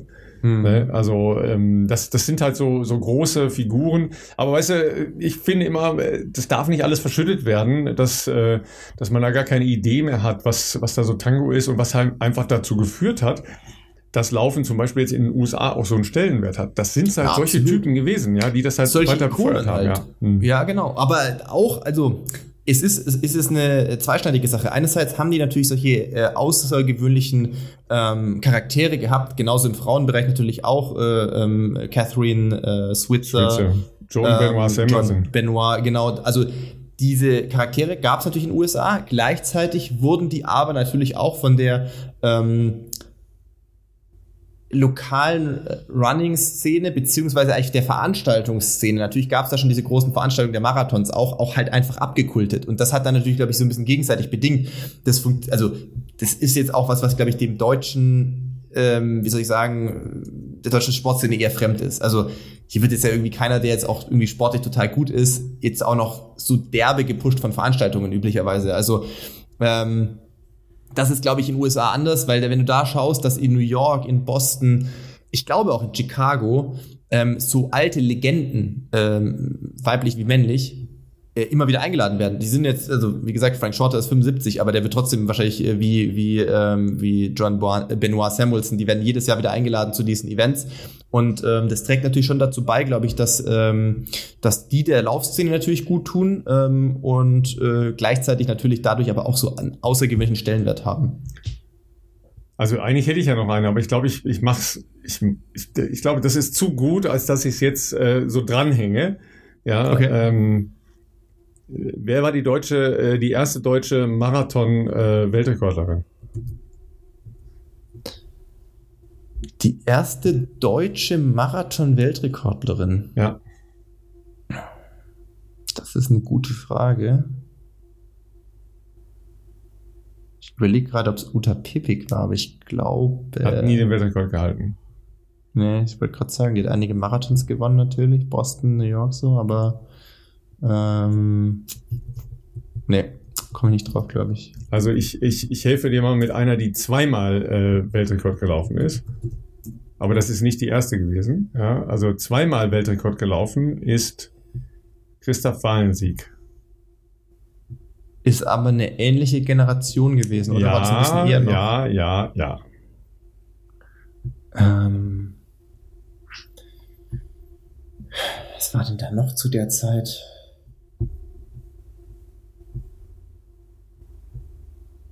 Also es ist auf jeden Fall, es ist, es ist schon noch die Ära Ost-West, ne? Äh, ja, ist die Ära doch Ost-West, aber ähm, Schon nach dem Mauerfall? ja. Schon nach dem Mauerfall. Boah. Nee, komme ich nicht drauf. Also die Dame heißt Liane Winter, ja. Ähm, die Geschichte erzähle ich euch nächste Woche. Weil die ist nämlich richtig gut. Äh, ist ein mega Cliffhanger und den Namen muss ich sagen, habe ich noch nie gehört. Ja, das sage ich Also- dir da. Ja, also Christa Walensieg, okay, kennt man, also vom, vom ich hab schon mal gehört, ja. Ja. hätte ich jetzt keine genaue Zeit dabei gehabt, aber dann klar, zu der Zeit dann noch äh, Uta Pepe, Katrin Dörre, Heinig etc. Ja, aber äh, das war deutlich eher. Ne? Also Christa Walensieg ist ähm, im Mai 75 in Dülmen, ja, das ist äh, in der Nähe meiner Heimat in, äh, im, im Münsterland, ähm, Weltrekord gelaufen in 240,15 okay. und hat den dann noch einmal ähm, sich zurückergattert am 10. September 1977 im Lovely Berlin mit einer äh, Zeit von 234,47.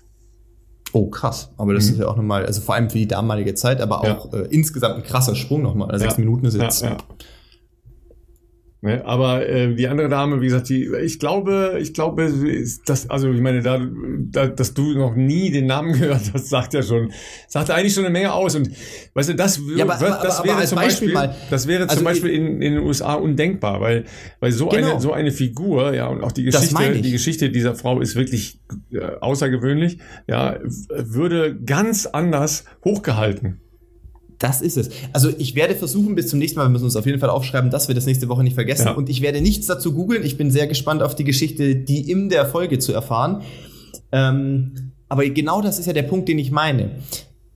Wie kann das denn sein? Natürlich jetzt mal losgelöst von dem äh, Altersunterschied. Okay, das ist natürlich schon in der Zeit lang vor mir gewesen, aber trotzdem äh, bin ich ja dann schon sehr tief in dieser Laufmaterie gefühlt mein ganzes Leben irgendwie drin oder reingeschlittert.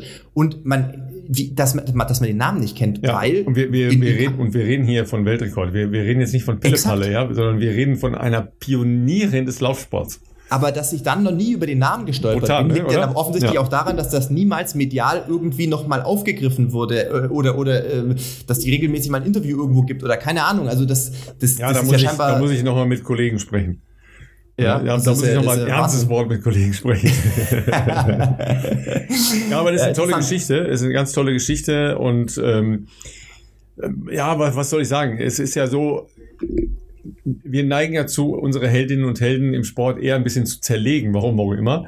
Ja, Ja. Ähm, aber es geht ja auch darum, ähm, neue Bereiche zu öffnen im Sport und äh, wirklich Genau. vor, vorweg zu gehen, mutig zu sein. Ja, das ist ja sowieso ein, eine der Hauptmotivlagen für Menschen. Warum macht man überhaupt sowas Beklopptes wie Marathonlaufen? Doch nur, wenn man, wenn man erst schon mal den Mut hat, sich zu committen. Genau. Ja, wenn man den Mut hat, das Training über äh, sein Leben, sein, seinen Tagesablauf, sein Leben über, über Wochen und Monate zu verändern.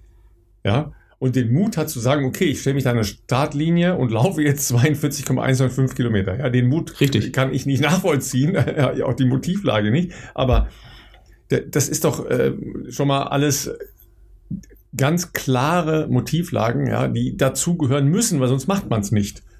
Richtig. Ja, und wenn man da ganz neue Bereiche aufstößt und ja, in, in ja, aber es ist, äh, also es ist auf der einen Seite eine ganz bemerkenswerte Geschichte, aber es ist auch ein bisschen traurig tatsächlich, dass wir die alle nicht kennen. Ja, aber selbst Christa Genau, es Walensieck, ist- wer, wer kennt es ist Christa schade. Walensieck? Ja. Ja, da muss man eigentlich schon tief drin sein, dass man den Ja. Namen auf jeden Fall schon mal gehört hat. Ja. Also die, ich würde jetzt mal davon ausgehen, dass äh, ein Großteil äh, oder die überwiegende Mehrheit unserer Hörerschaft da nicht unbedingt den Namen schon mal gehört hatte.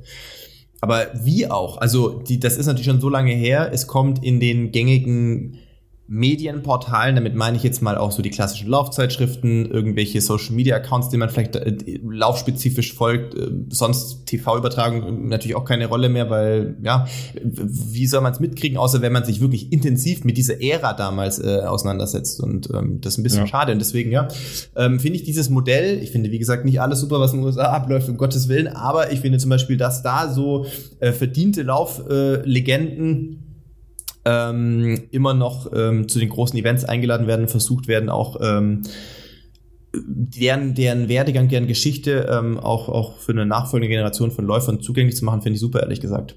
Ja. Ja, deshalb muss ich nochmal mit Kollegen ein ernstes Wort reden. oder ein offenes Ohr, oder ein offenes Ohr, wie auch immer. Ne? Ja, Ja, also wenn wir schon bei Marathon ähm, ähm, Legenden sind, ähm, dann äh, würde ich sagen, äh, wir sind vorher ähm, in Frankfurt nur nur gestreift äh, eigentlich äh, das Rennen. Ähm, du warst natürlich äh, logischerweise, hast du ja gesagt, mit Jan schon im Einsatz.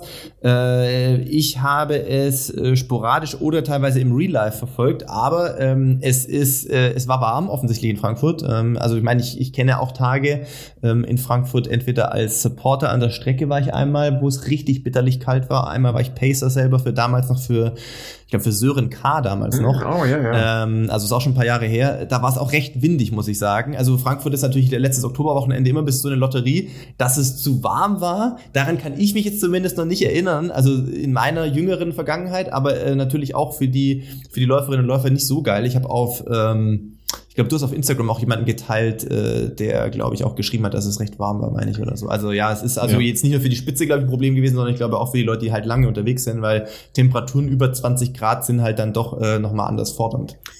Ja, tatsächlich ist das natürlich jetzt diesmal äh, wirklich außergewöhnlich gewesen, ähm, dass es in, in Berlin oder in Köln, ja, also vier oder fünf Wochen vorher warm sein kann, ja. das ist, ist manchmal so, ja, das weiß man Muss man auch, okay. rechnen.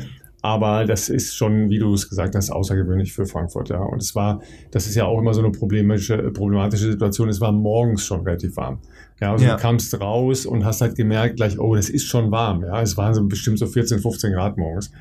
Ja, weil wenn du ja so wie heute, ja, ähm, also du hattest ja einen, du hast ja diesen Tag heute wieder im Kalender angestrichen, weil mal die Sonne geschienen hat, ja. Ja, sind das, das war ein random, ein random sonniger Tag in Köln, logischerweise, ja. ja, ja. So, dann ist es aber morgens vielleicht äh, acht oder neun Grad.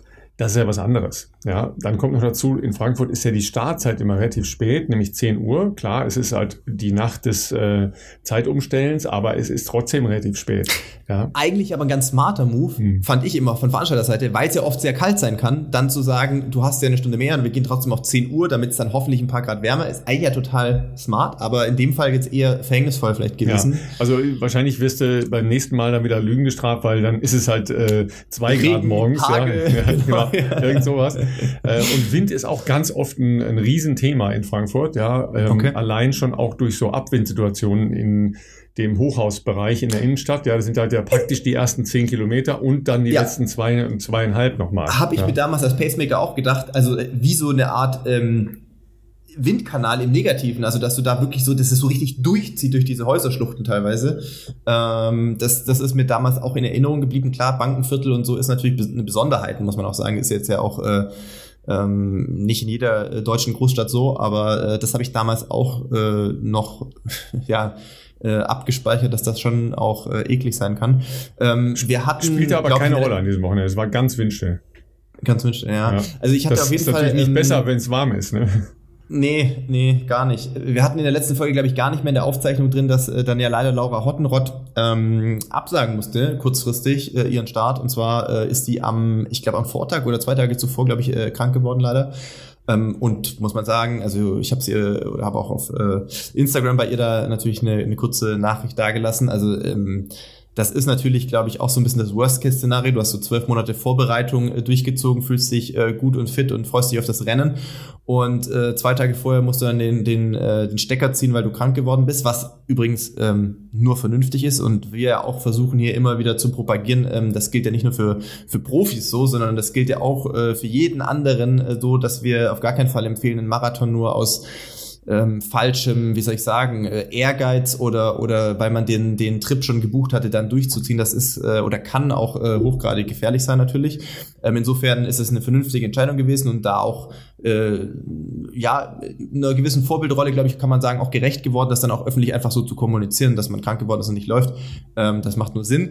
Ansonsten gab es, glaube ich, ja schon auch einen trotzdem einen Überraschungssieg. Ähm, ich glaube, wir hatten im Vorfeld ja äh, doch ähm, Tia Heim natürlich ein bisschen äh, eher auf dem Schirm, äh, was so eine äh, mögliche Siegerin ähm, äh, sein könnte aus deutscher Sicht, aber ähm, die hatte während des Rennens äh, wohl Probleme. Ich glaube, du hast das wahrscheinlich in der Übertragung besser äh, mitbekommen als ich. Ich habe nur was von Kreislaufproblemen mitbekommen. Und äh, dann hat Corinna Könning gewonnen, die mir jetzt so noch nichts gesagt hat, aber die ist zwei Stunden 40 gelaufen und das ist äh, ja auch auf jeden Fall richtig stark. Ja, also ähm, vielleicht nochmal zu, zu Laura halt auch, ja, nicht so untypisch, aber leider natürlich echt doof für, für Laura, weil die ja durch Corona die WM verpasst und so, hatte schon ein paar äh, wirklich doofe ähm, Absagen, die sie dann leider treffen musste. Sie kam aus der Höhe, aus Livigno und ähm, klagte über Schmerzen. Ähm, mhm. Und das hat sich dann als Ohrentzündung rausgestellt. Das ist nicht so selten. Ne? Ich weiß nicht, ob du das schon mal hattest, dass Leute aus der Höhe kommen und dann Probleme haben. Ne? Auch so Halskratzen und sowas ist da, kann da schon mal schnell passieren. Ja, und dann hat sie halt leider den Stecker ziehen müssen. War natürlich jammer schade. Ja. Ich hätte sie auch sehr, sehr, sehr gerne da laufen sehen, ja, nach den Vorleistungen der letzten Wochen. Äh, Thea Heim, ja, habe ich auch gedacht, oh super.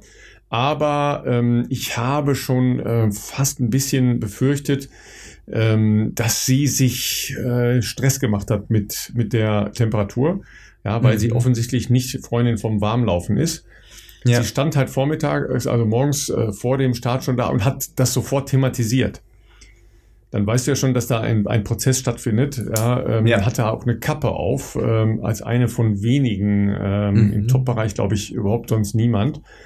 Ähm, und dann war es halt so, dass sie äh, schon bei Kilometer 5 zwischen 25 und 30 Probleme hatte, also irgendwie so leichte Schwindelanfälle.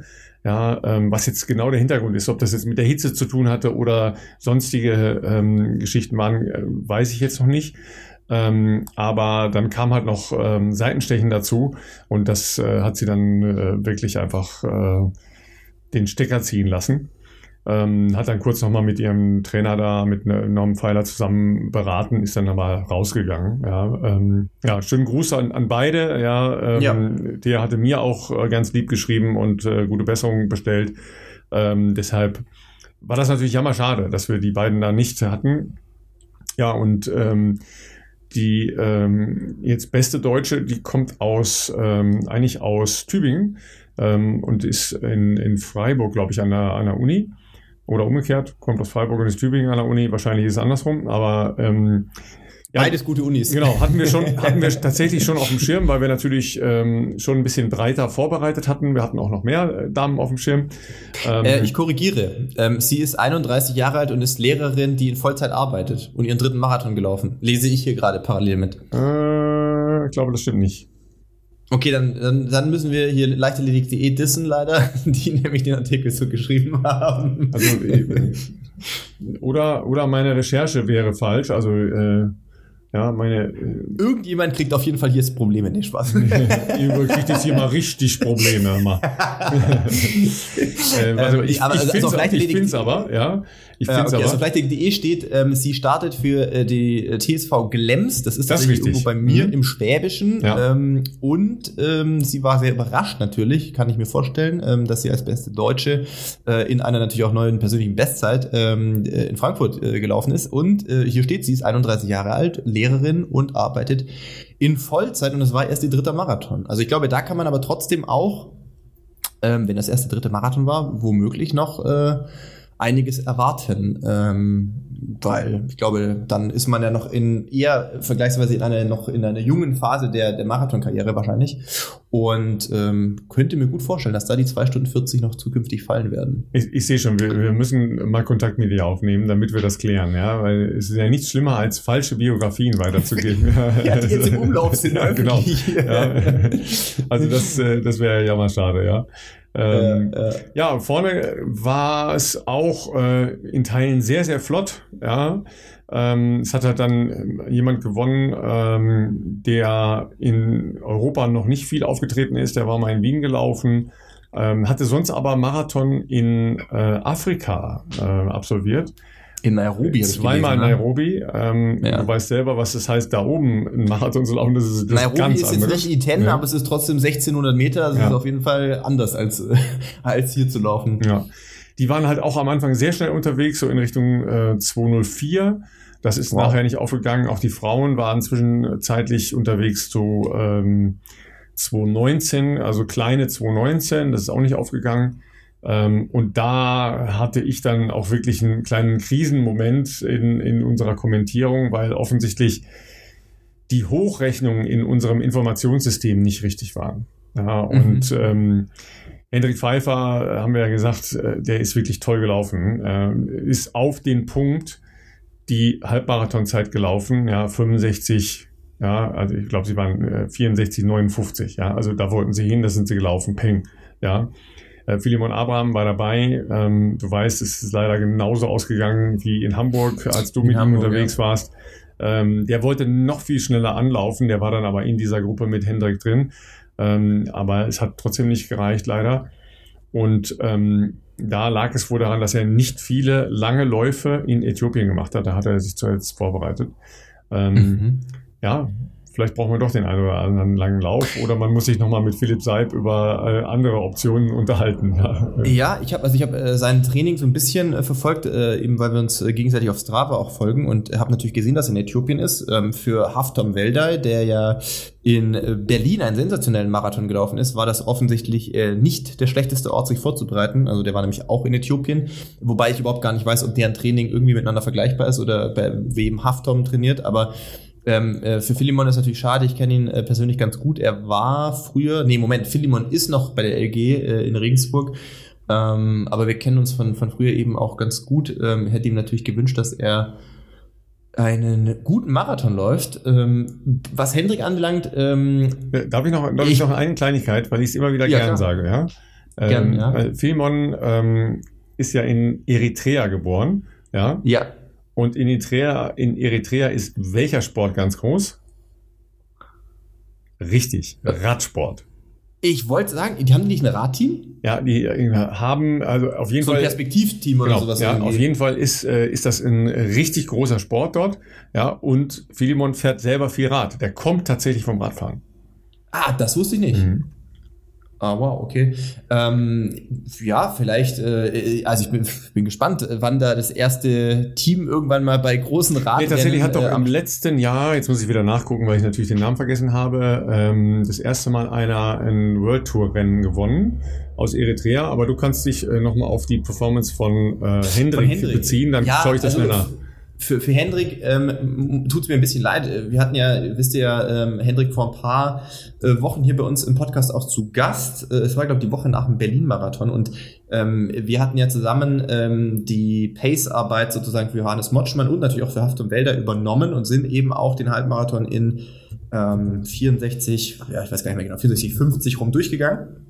Äh, Hendrik ist allerdings noch einiges äh, weitergelaufen als ich. Er ist, glaube ich, noch bis äh, über 30 Kilometer, 30, 32 Kilometer gelaufen. Hat er ja uns auch danach gesagt, in auch im Podcast, dass er sich da sehr gut gefühlt hat bei diesem Tempo und auch durchaus verleitet war, in Berlin äh, vielleicht doch schon all in zu gehen. Und äh, war dann ja, was heißt vernünftig? Er war vernünftig, er hat gesagt, nee, sein Ziel war ja New York. Das hat ja aus verschiedenen Gründen jetzt nicht geklappt, dass er da kurzfristig noch ins Elitefeld kam. Deshalb jetzt Frankfurt.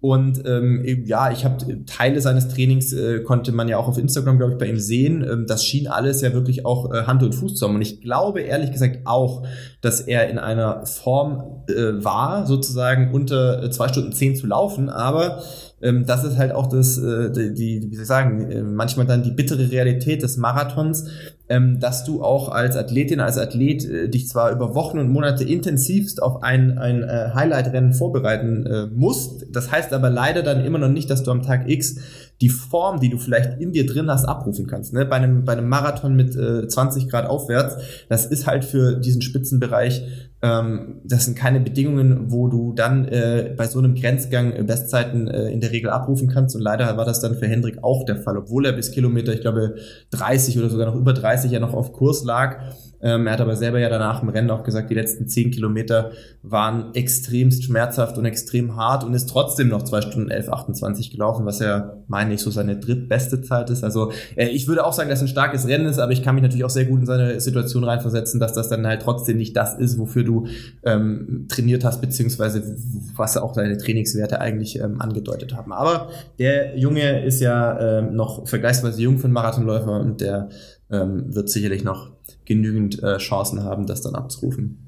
Also ich fand das Rennen toll, auch äh, optisch war das toll. Ähm, er war siebter übrigens insgesamt. Genau, ne, siebter insgesamt. Er war auch nicht unzufrieden nachher, ja. Hat man ja vielleicht auch an den, an den Jubelbildern gesehen. Ähm, er war überhaupt nicht äh, unzufrieden. Ähm, der ähm, Johannes Eisinger hat ihn übrigens begleitet. Das ist der Initiator des ähm, Reha- und Laufzentrums in Herxheim. Cool. Ja, und der hat berichtet, dass er versucht hätte, anhand der Kilometeranzeigen an der Strecke ähm, die Zwischenzeiten mitzustoppen und das sei mhm. wildest gewesen, also von 2,45 bis äh, 3,15. Also die standen einfach nicht korrekt, das ist aber ja, nicht scheiße, ehrlich ne? gesagt. Ne? Muss, ich, ja. muss ich jetzt hier direkt mal eine Lanze brechen, ohne dass sie in Frankfurtern, Jo kommt ja hier sogar aus Regensburg, also der Organisator des Frankfurt-Marathons, aber sowas muss ich sagen, geht gar nicht klar. Finde ich absolut scheiße, weil ich zum Beispiel bin auch jemand, ich stoppe nicht jeden Kilometer raus. Ich verstehe aber, dass wenn ein Betreuer das macht, um zu kontrollieren, werden wir langsamer, können wir das Tempo halten, das äh, vielleicht während eines Rennens machen möchte. Du kannst dich auf GPS gerade bei großen City-Marathons mit Häuserschluchten wie in Frankfurt nicht verlassen. Deswegen kenne ich keinen Profiläufer, der nach GPS läuft, sondern du stoppst in aller Regel, so machen, mache ich es, machen es die meisten, die fünf Kilometer Abschnitte raus wo wir uns ja auch verpflegen können. Dann hast du vielleicht auch mal ausgelevelt, dass ein Kilometerschild nicht stimmt oder, oder dann, also die Fünfer sollten ja meistens hoffentlich passen, weil da liegen auch die Matten in der Regel. Ähm, aber natürlich guckst du schon ab und an. Nicht immer hat man ein Auto vor uns. Das ist ja in Berlin großer Luxus. Ich weiß nicht, ob in Frankfurt der führende Deutsche ein eigenes Auto hatte mit einer Uhr und Hochrechnung. Aber nee, ich ähm, glaube nicht. Das war auch, ähm, das war auch relativ dicht dort. Also ich, nee, ich meine ja. nicht. Aber dann, genau, schau Ralf, dann ist das echt ein Riesenmanko, muss ich sagen, weil das bringt dich dann schon irgendwann durcheinander. Weil wenn du, ich weiß nicht, was für Pacemaker er hatte, aber wenn du kenianische Pacemaker hast, bist du trotzdem gut beraten, ab und an mal einen Blick auf die Uhr zu werfen, ob das so halbwegs passt. Und der Unterschied, wenn wir jetzt nur noch mal zum Verdeutlichen, wenn du unter zwei Stunden zehn laufen willst, dann sprechen wir von 304 auf einen Kilometer. 304 oder 1520 auf fünf Kilometer. Und dann klingt jetzt banal, aber ob du einen 3-0er Kilometer rennst oder dann halt äh, 304, 305, das ist ein Unterschied. Und du möchtest ja schon, dass die Jungs, äh, die dann dich da auch unterstützen, möglichst schnell ein gleichmäßiges Tempo laufen. Dementsprechend abhängig bist du natürlich von korrekt aufgestellten Kilometerschildern, weil das ist deine, deine Orientierung irgendwie. Und das kannst du vielleicht ein paar Mal ignorieren. Das geht, kenne ich auch diese Szenen, dass du dann irgendwie denkst, okay, wenn da jetzt offensichtlich 245 mal auf der Uhr steht, das kann gar nicht sein. Also, weil so, das würde man spüren. Ähm, aber wenn es dann irgendwie vermehrt passiert und dann hast du wieder eine 320 vielleicht drin und dann hast du wieder aber eine 258, dann du weißt ja irgendwann gar nicht mehr, was du glauben kannst sozusagen von diesen Paces und ob du überhaupt ansatzweise richtig bist. Und deswegen muss ich das schon mal hier deutlich kritisieren. Sowas ähm, geht gar nicht klar. Also wirklich ist äh, das ja, ist für, also für, für zu, zur Entschuldigung äh, der Frankfurter ähm, Hendrik hat sich halt auf seine eigene Uhr verlassen und er sagte, die hätte ihm äh, das schon alles korrekt angezeigt. Ja, nur die ähm, die Betreuer und nochmal der der Johannes ist ja jetzt kein Amateur. Ja, das ist der selber Läufer hat gewesen. Auch einen sehr also, sportlichen Background. Ja, der ja. der weiß schon, was er da macht. Ja, äh, so wenn der halt der, der kann ja dann keine verlässliche Angaben geben. Nö, genau. Ja, der, der sagt genau. dann, war langsamer, war, war äh, auf, ab, keine Ahnung. Was soll er dann machen, ja? Ähm, also das, das ist so ein bisschen, ist schon schwierig. Ja, ist eine schwierige ja. Thematik. Ja, und für, für uns am Kommentator war es folgendermaßen. Bis Kilometer 38 war die Hochrechnung für Hendrik auf 20945. Nein. So, und das ist ja mal eine ganz andere Hausnummer. Das ist ein Kilometer. Ja, ja auf ja, 209. Und da was soll ich denn machen? Ich, ich sehe die, die Streckenkilometer äh, draußen gar nicht. Ja, äh, ich habe maximal die 5 Kilometer Abschnitte, ja, aber auch das. Ja. Die, ich gucke immer auf die Hochrechnung, weil die normal auch relativ verlässlich sind. Ja. So, und ich kommentiere auf 209. Und dann biegt ihr Das ist natürlich was ganz anderes. Ja, das ist natürlich ja, was ganz anderes. Das ist Bestzeit und so weiter und so weiter. Das ist ja im Bereich der, der Quali für äh, die, die nächsten Großereignisse und so weiter klar. und so. Also das ist eine völlig klar. andere Ebene der Kommentierung. Ja, und von jetzt auf gleich springt das Ding um irgendwo kurz vor Kilometer 40, ja, und da steht dann plötzlich 2.11.30 und ich so, was ja, ist und, jetzt passiert? Und vor allem, wie, wie kommentierst du das dann auch? Ja, Weil genau, dann, genau. dann, da musst du ja, dann überlegen, ich habe es halt offengelegt, ich habe es halt sofort offengelegt, was soll, ich, was soll ich denn sonst oder? machen? Ja, wir waren ja, genau. zu dem Zeitpunkt relativ viel bei, äh, bei Hendrik, weil der hat ja dann angefangen, einen nach dem nächsten zu überholen.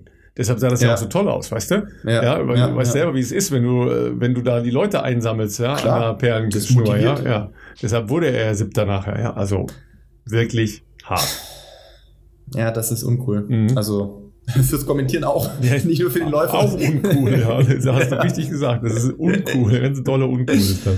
Ne? Ach Gott. Also pass auf, bevor wir jetzt noch äh, uns über Valencia, ja, wurden wir ja schon ganz schlimm für beschimpft.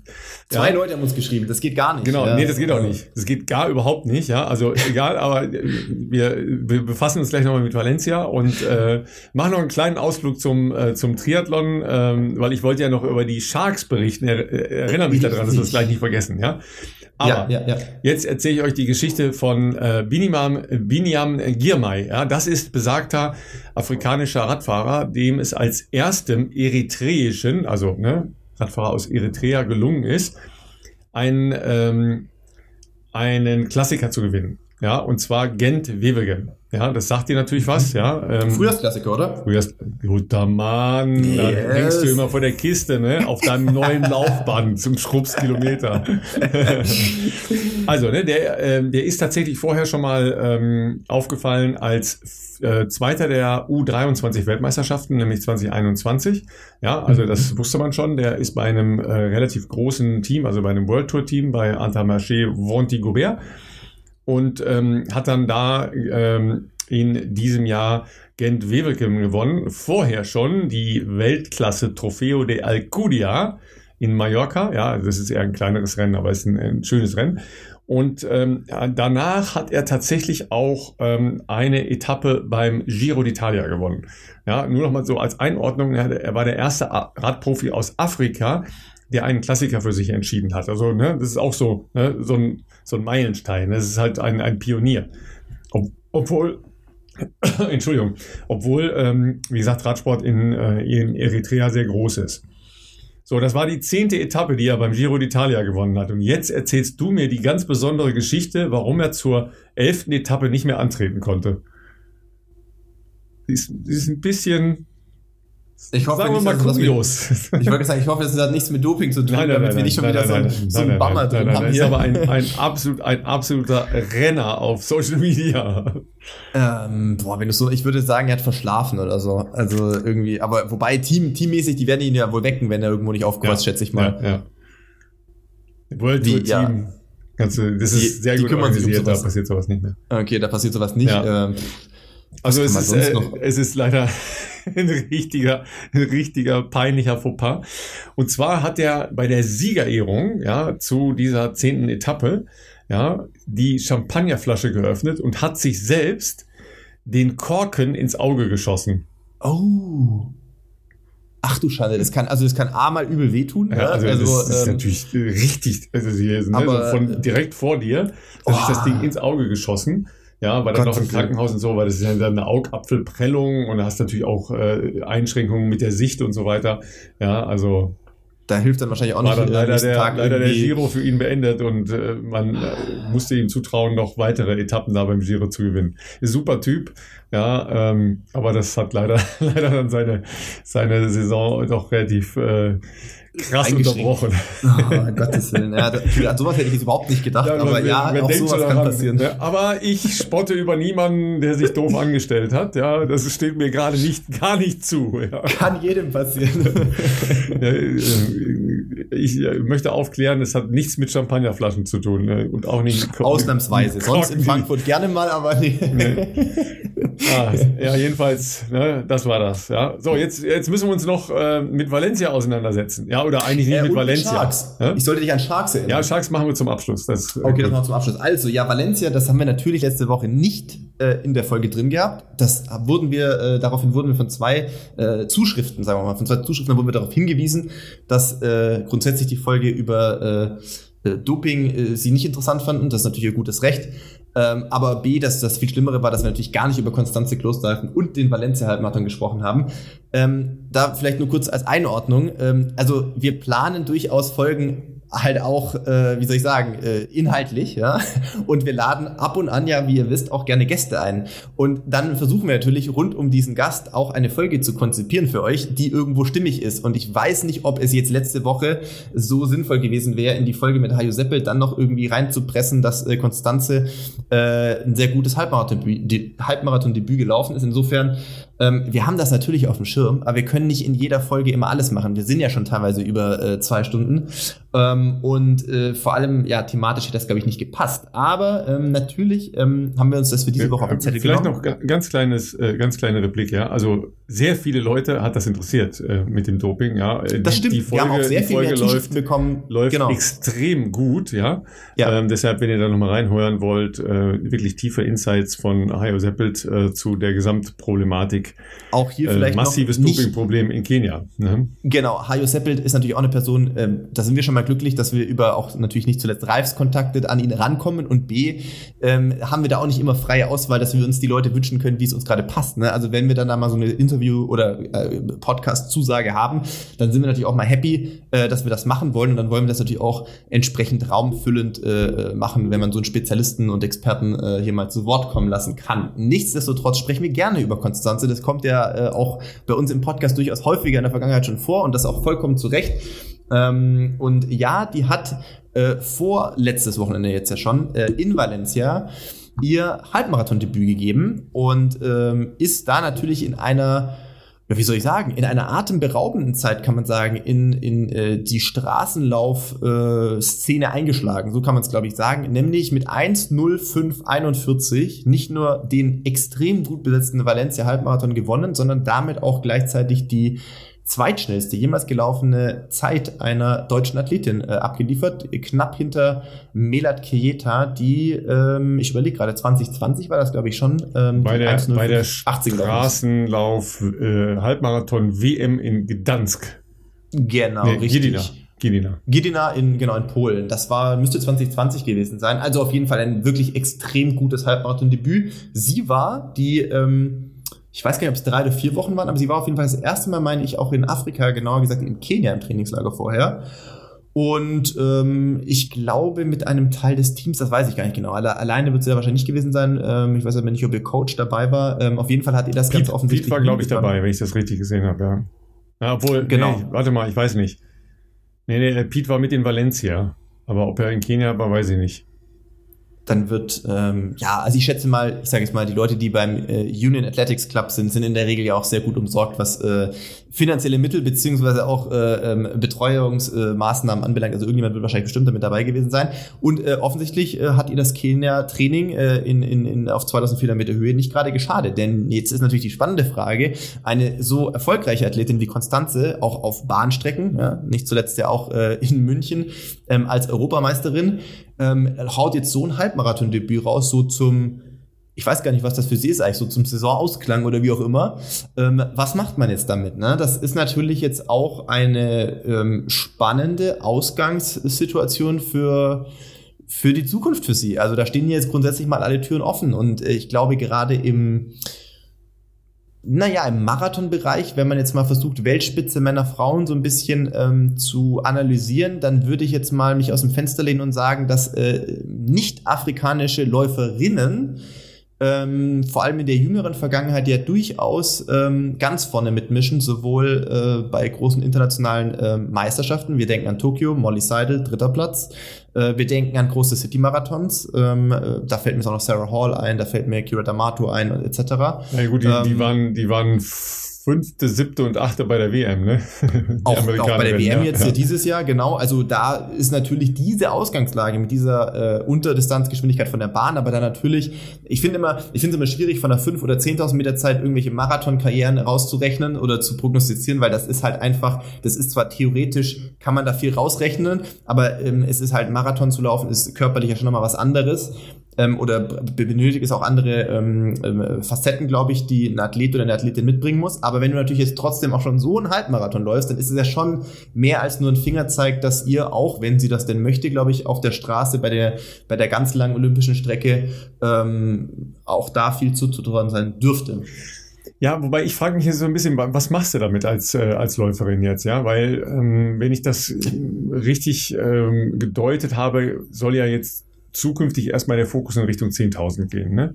Ähm, so, jetzt hast du da eine Weltklassezeit, du hast es richtig gesagt, gegen ein extrem starkes Feld gewonnen, eine Weltklassezeit gelaufen. Aber die Hochrechnung passiert ja immer noch nicht, ne? weil du weißt selber, ähm, Halbmarathon ist noch, noch, noch, lange nicht ein Marathon. Ja? Das kann meine Tochter nicht, ne? beim Spendenlauf mal so im Nebensatz verdoppeln, ja, aber ihr nicht. Ja? Das heißt, das würde ja schon ein ganz anderes Training bedingen. Ähm, da kommt dann halt wieder die äh, Verletzungsanfälligkeit etc. Ja, du musst Stimmt. sicher da nochmal noch mal krafttechnisch anders, äh, ein bisschen anders rangehen und so weiter und so weiter. Also ähm, Weißt du, was, was eine verrückte Theorie jetzt ja, wäre? Jetzt kommt die verrückte Theorie. Jetzt kommt die verrückte, die Theorie. verrückte Theorie der Woche von Philipp P. Also die verrückte Theorie von mir, die natürlich jetzt nicht ähm, auf, auf irgendwelchen Insiderwissen basiert. Ich habe keine Ahnung, was ihr Plan ist oder nicht. Ich könnte mir auch angesichts ihres wirklich noch sehr jungen Alters natürlich total der, der normale nachvollziehbare Weg wäre, sie bleibt auf der Bahn. Da ist sie sicherlich noch nicht ausgereizt. Da wird sie sicherlich noch äh, bis 2024 oder vielleicht sogar darüber hinaus ähm, auch, auch erfolgreich sein können. Ähm, andererseits denke ich mir jetzt so, und ja, okay, ein Punkt, der wirklich dagegen spricht, ist natürlich die körperliche Anfälligkeit, die die letzten ein, zwei Jahre durchaus auch immer mal wieder geprägt haben. Das hat jetzt nicht dazu geführt, dass sie jetzt gar nicht erfolgreich war, sondern, aber es hat schon das Training hier und da natürlich eingeschränkt. Das äh, muss man sagen. Auch, ich glaube, es, es ging öfters um, um, um zu Knochenmarks, Knochenmarksödeme oder vielleicht sogar Vorstufen von Stressfrakturen. Das äh, ist jetzt auch, äh, ist schon lästig sowas. Ähm, eine verrückte Theorie meinerseits wäre jetzt einfach, weil ich habe mir auch gedacht, warum macht sie das jetzt? Also sicherlich um mal einfach, warum nicht? Also spricht nichts dagegen, ist Saisonende, du hast jetzt, kannst Sachen ausprobieren. Aber jetzt hast du das ausprobiert mit einem Training, erstmals in Kenia, erstmals äh, wahrscheinlich auch auf der Höhe, glaube ich, Flexdef ist deutlich niedriger. Also hat ja offensichtlich sehr gut funktioniert. Und jetzt bist du in der 1.05 gelaufen, was ja für Frauen wirklich äh, atemberaubend schneller äh, Halbmarathon ist. Und jetzt hast du eigentlich den Winter nichts zu tun, gerade so. Also und jetzt sind es halt noch zufällig, äh, wie es der Zufall so will, noch äh, noch fünf, sechs Wochen. Ich weiß ja nicht, was sie davor genau gemacht hat. Das ist das einzige Problem. Ich weiß ja nicht, was sie genau davor trainiert hat. Aber es wären jetzt noch fünf, sechs Wochen, bis da noch so ein größeres Rennen in Valencia ist.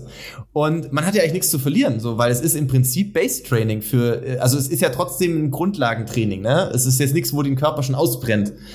Und ich würde mal sagen, also man könnte jetzt auch einfach sagen, ich stelle mich da fünf, sechs Wochen mal hin und wir laufen das mit und dann gucken wir mal, was da passiert.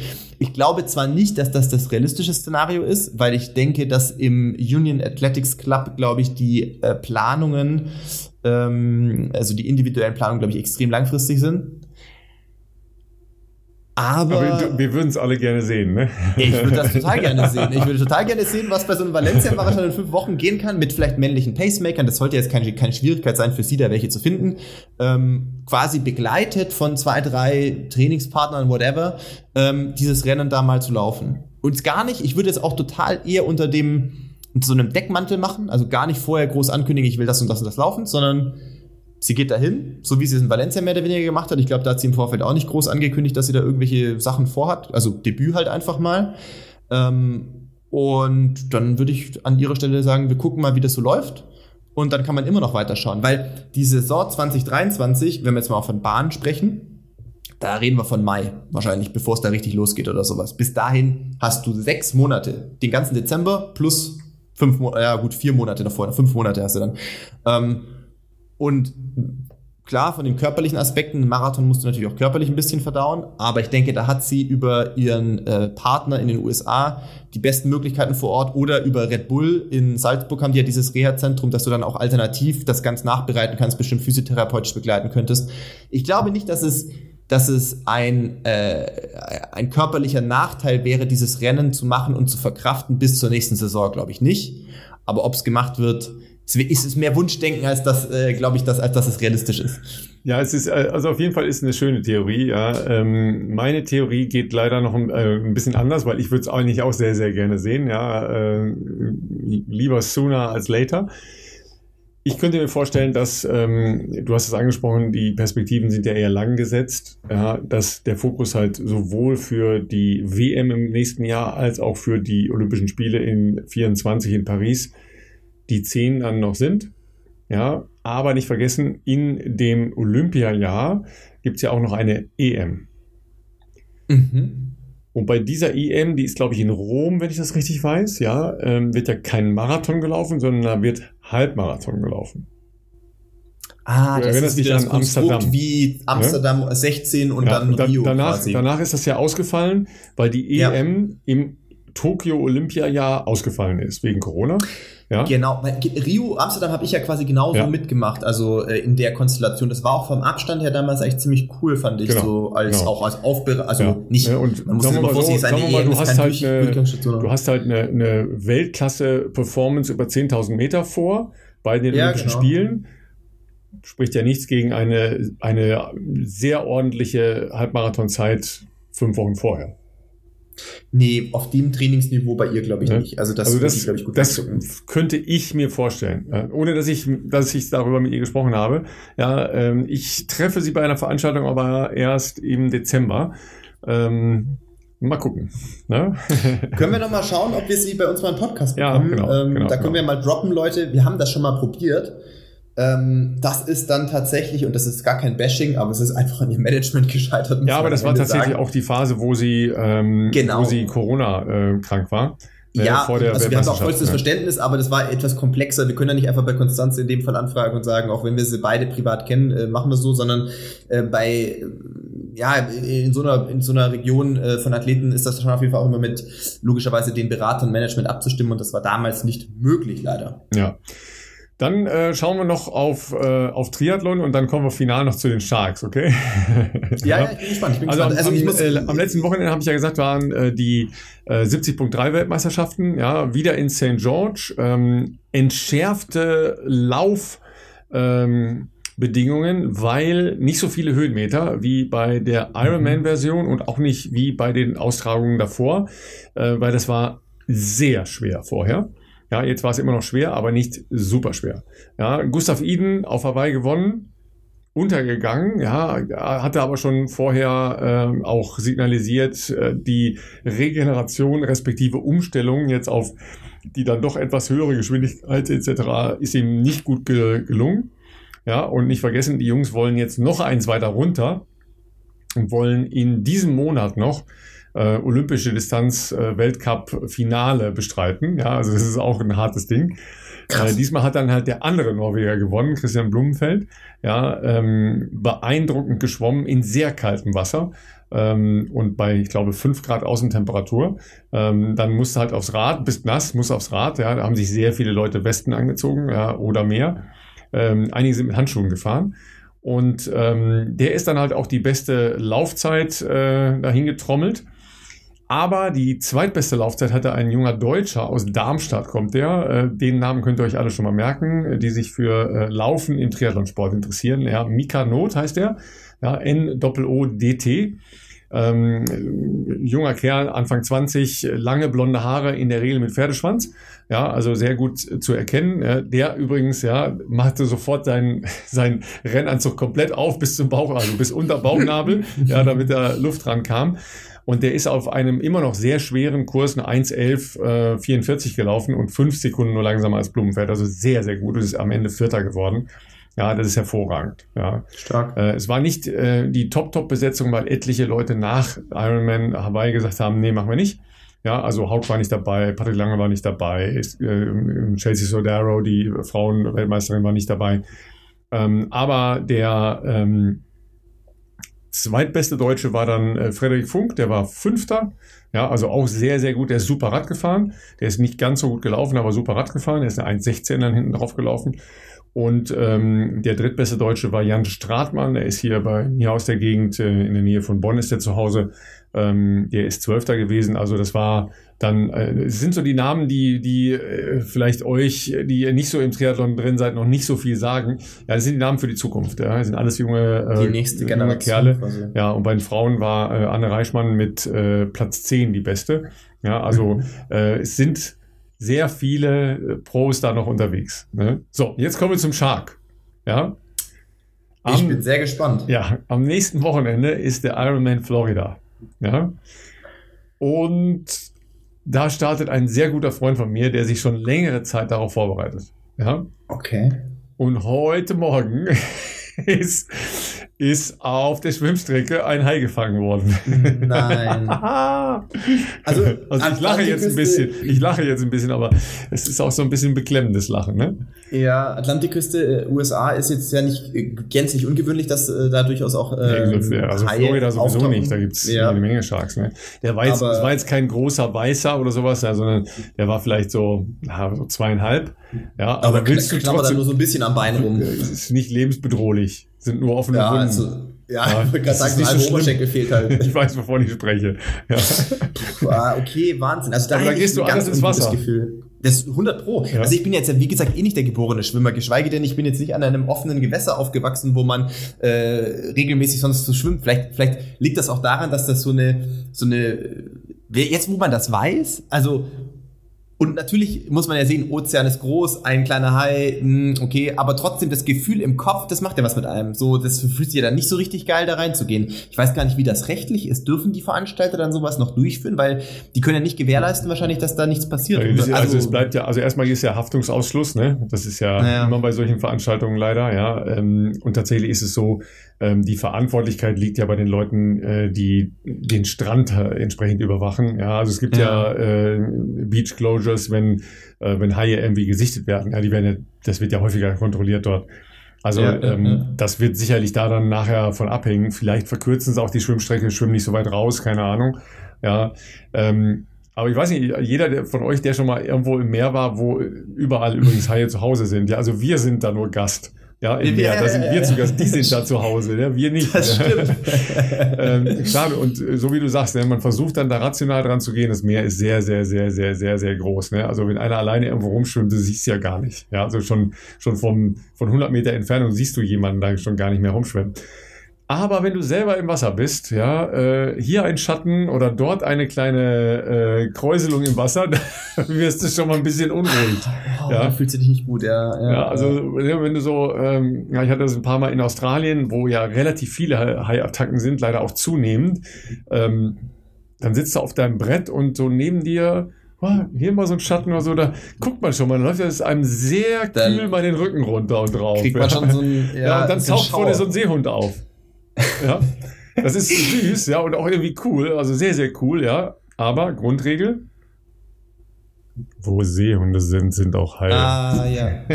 ja, absolut richtig, weil die sind mal die, äh, wie soll ich sagen, primäre ja. Beute, glaube ich eigentlich. Die, you äh, better be the hunter than the prey. Ne?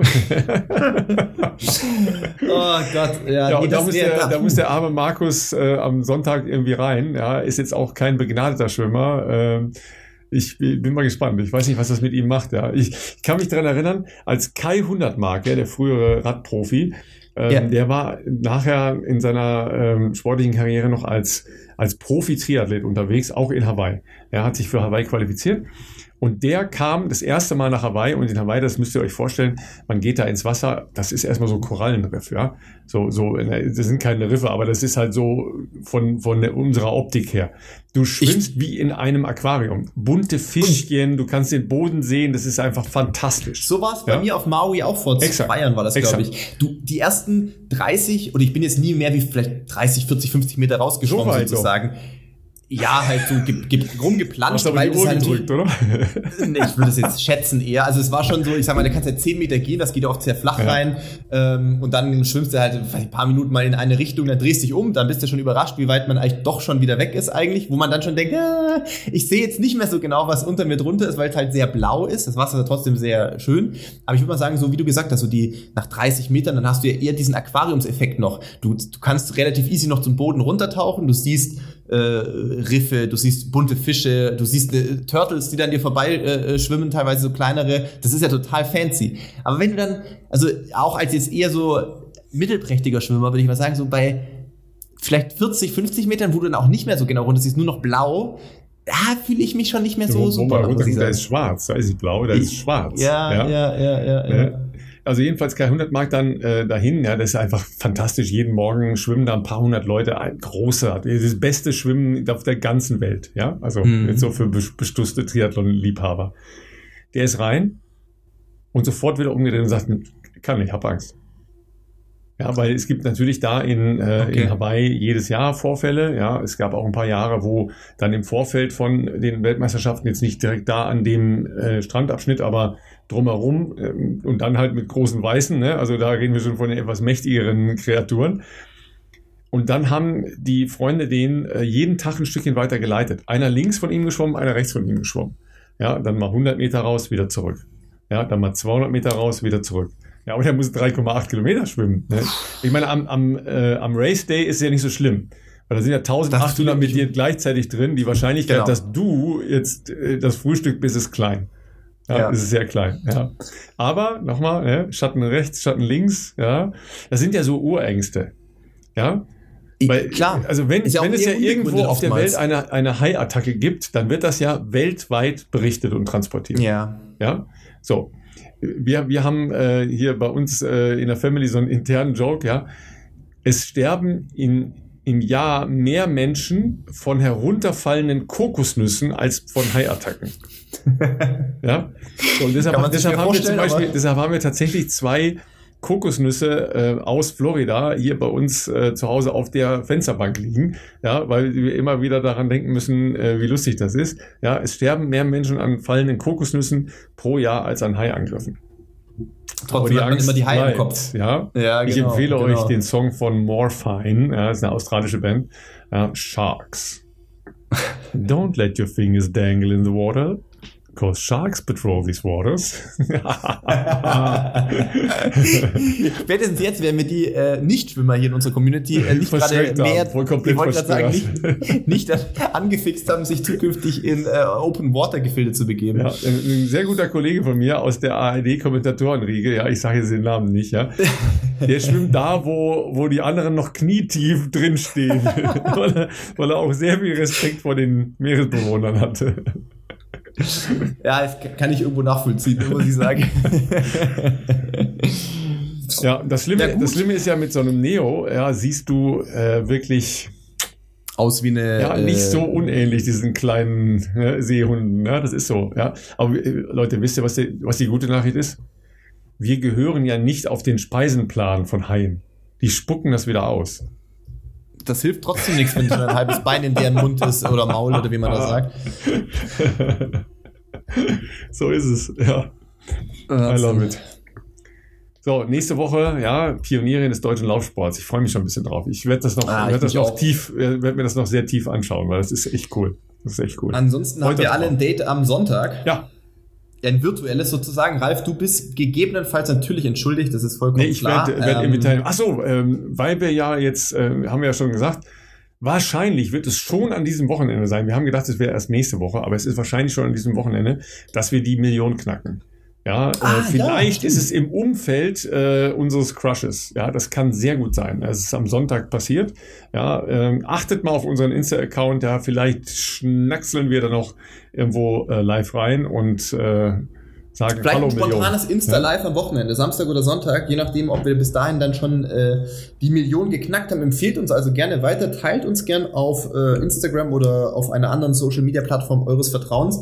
Ähm, nur nochmal ähm, das nochmal vor Augen finden, Leute. Wir sind jetzt ungefähr zweieinhalb Jahre mit diesem Format am Start, haben es bisher wirklich geschafft, jede Woche. Ähm, und es gab auch wirklich stressige Wochen, äh, irgendwie eine Folge rauszubringen. Next week, äh, last week, sorry. genau, letzte Woche war auch schon äh, so. Das war grenzwertig. Da dachten wir schon, das, das können wir eigentlich nicht machen. Ähm, äh, hatten wir ein bisschen andere, andere Themen zu tun. Aber ähm, wir bedanken uns natürlich äh, in diesem Zusammenhang vor allem bei euch, ähm, dass so viele, und es werden ja immer noch mehr, ähm, jede Woche einschalten ist, ähm, ist, ist großartig, ist toll für uns, natürlich Riesenmotivation, das auch weiter so durchzuziehen.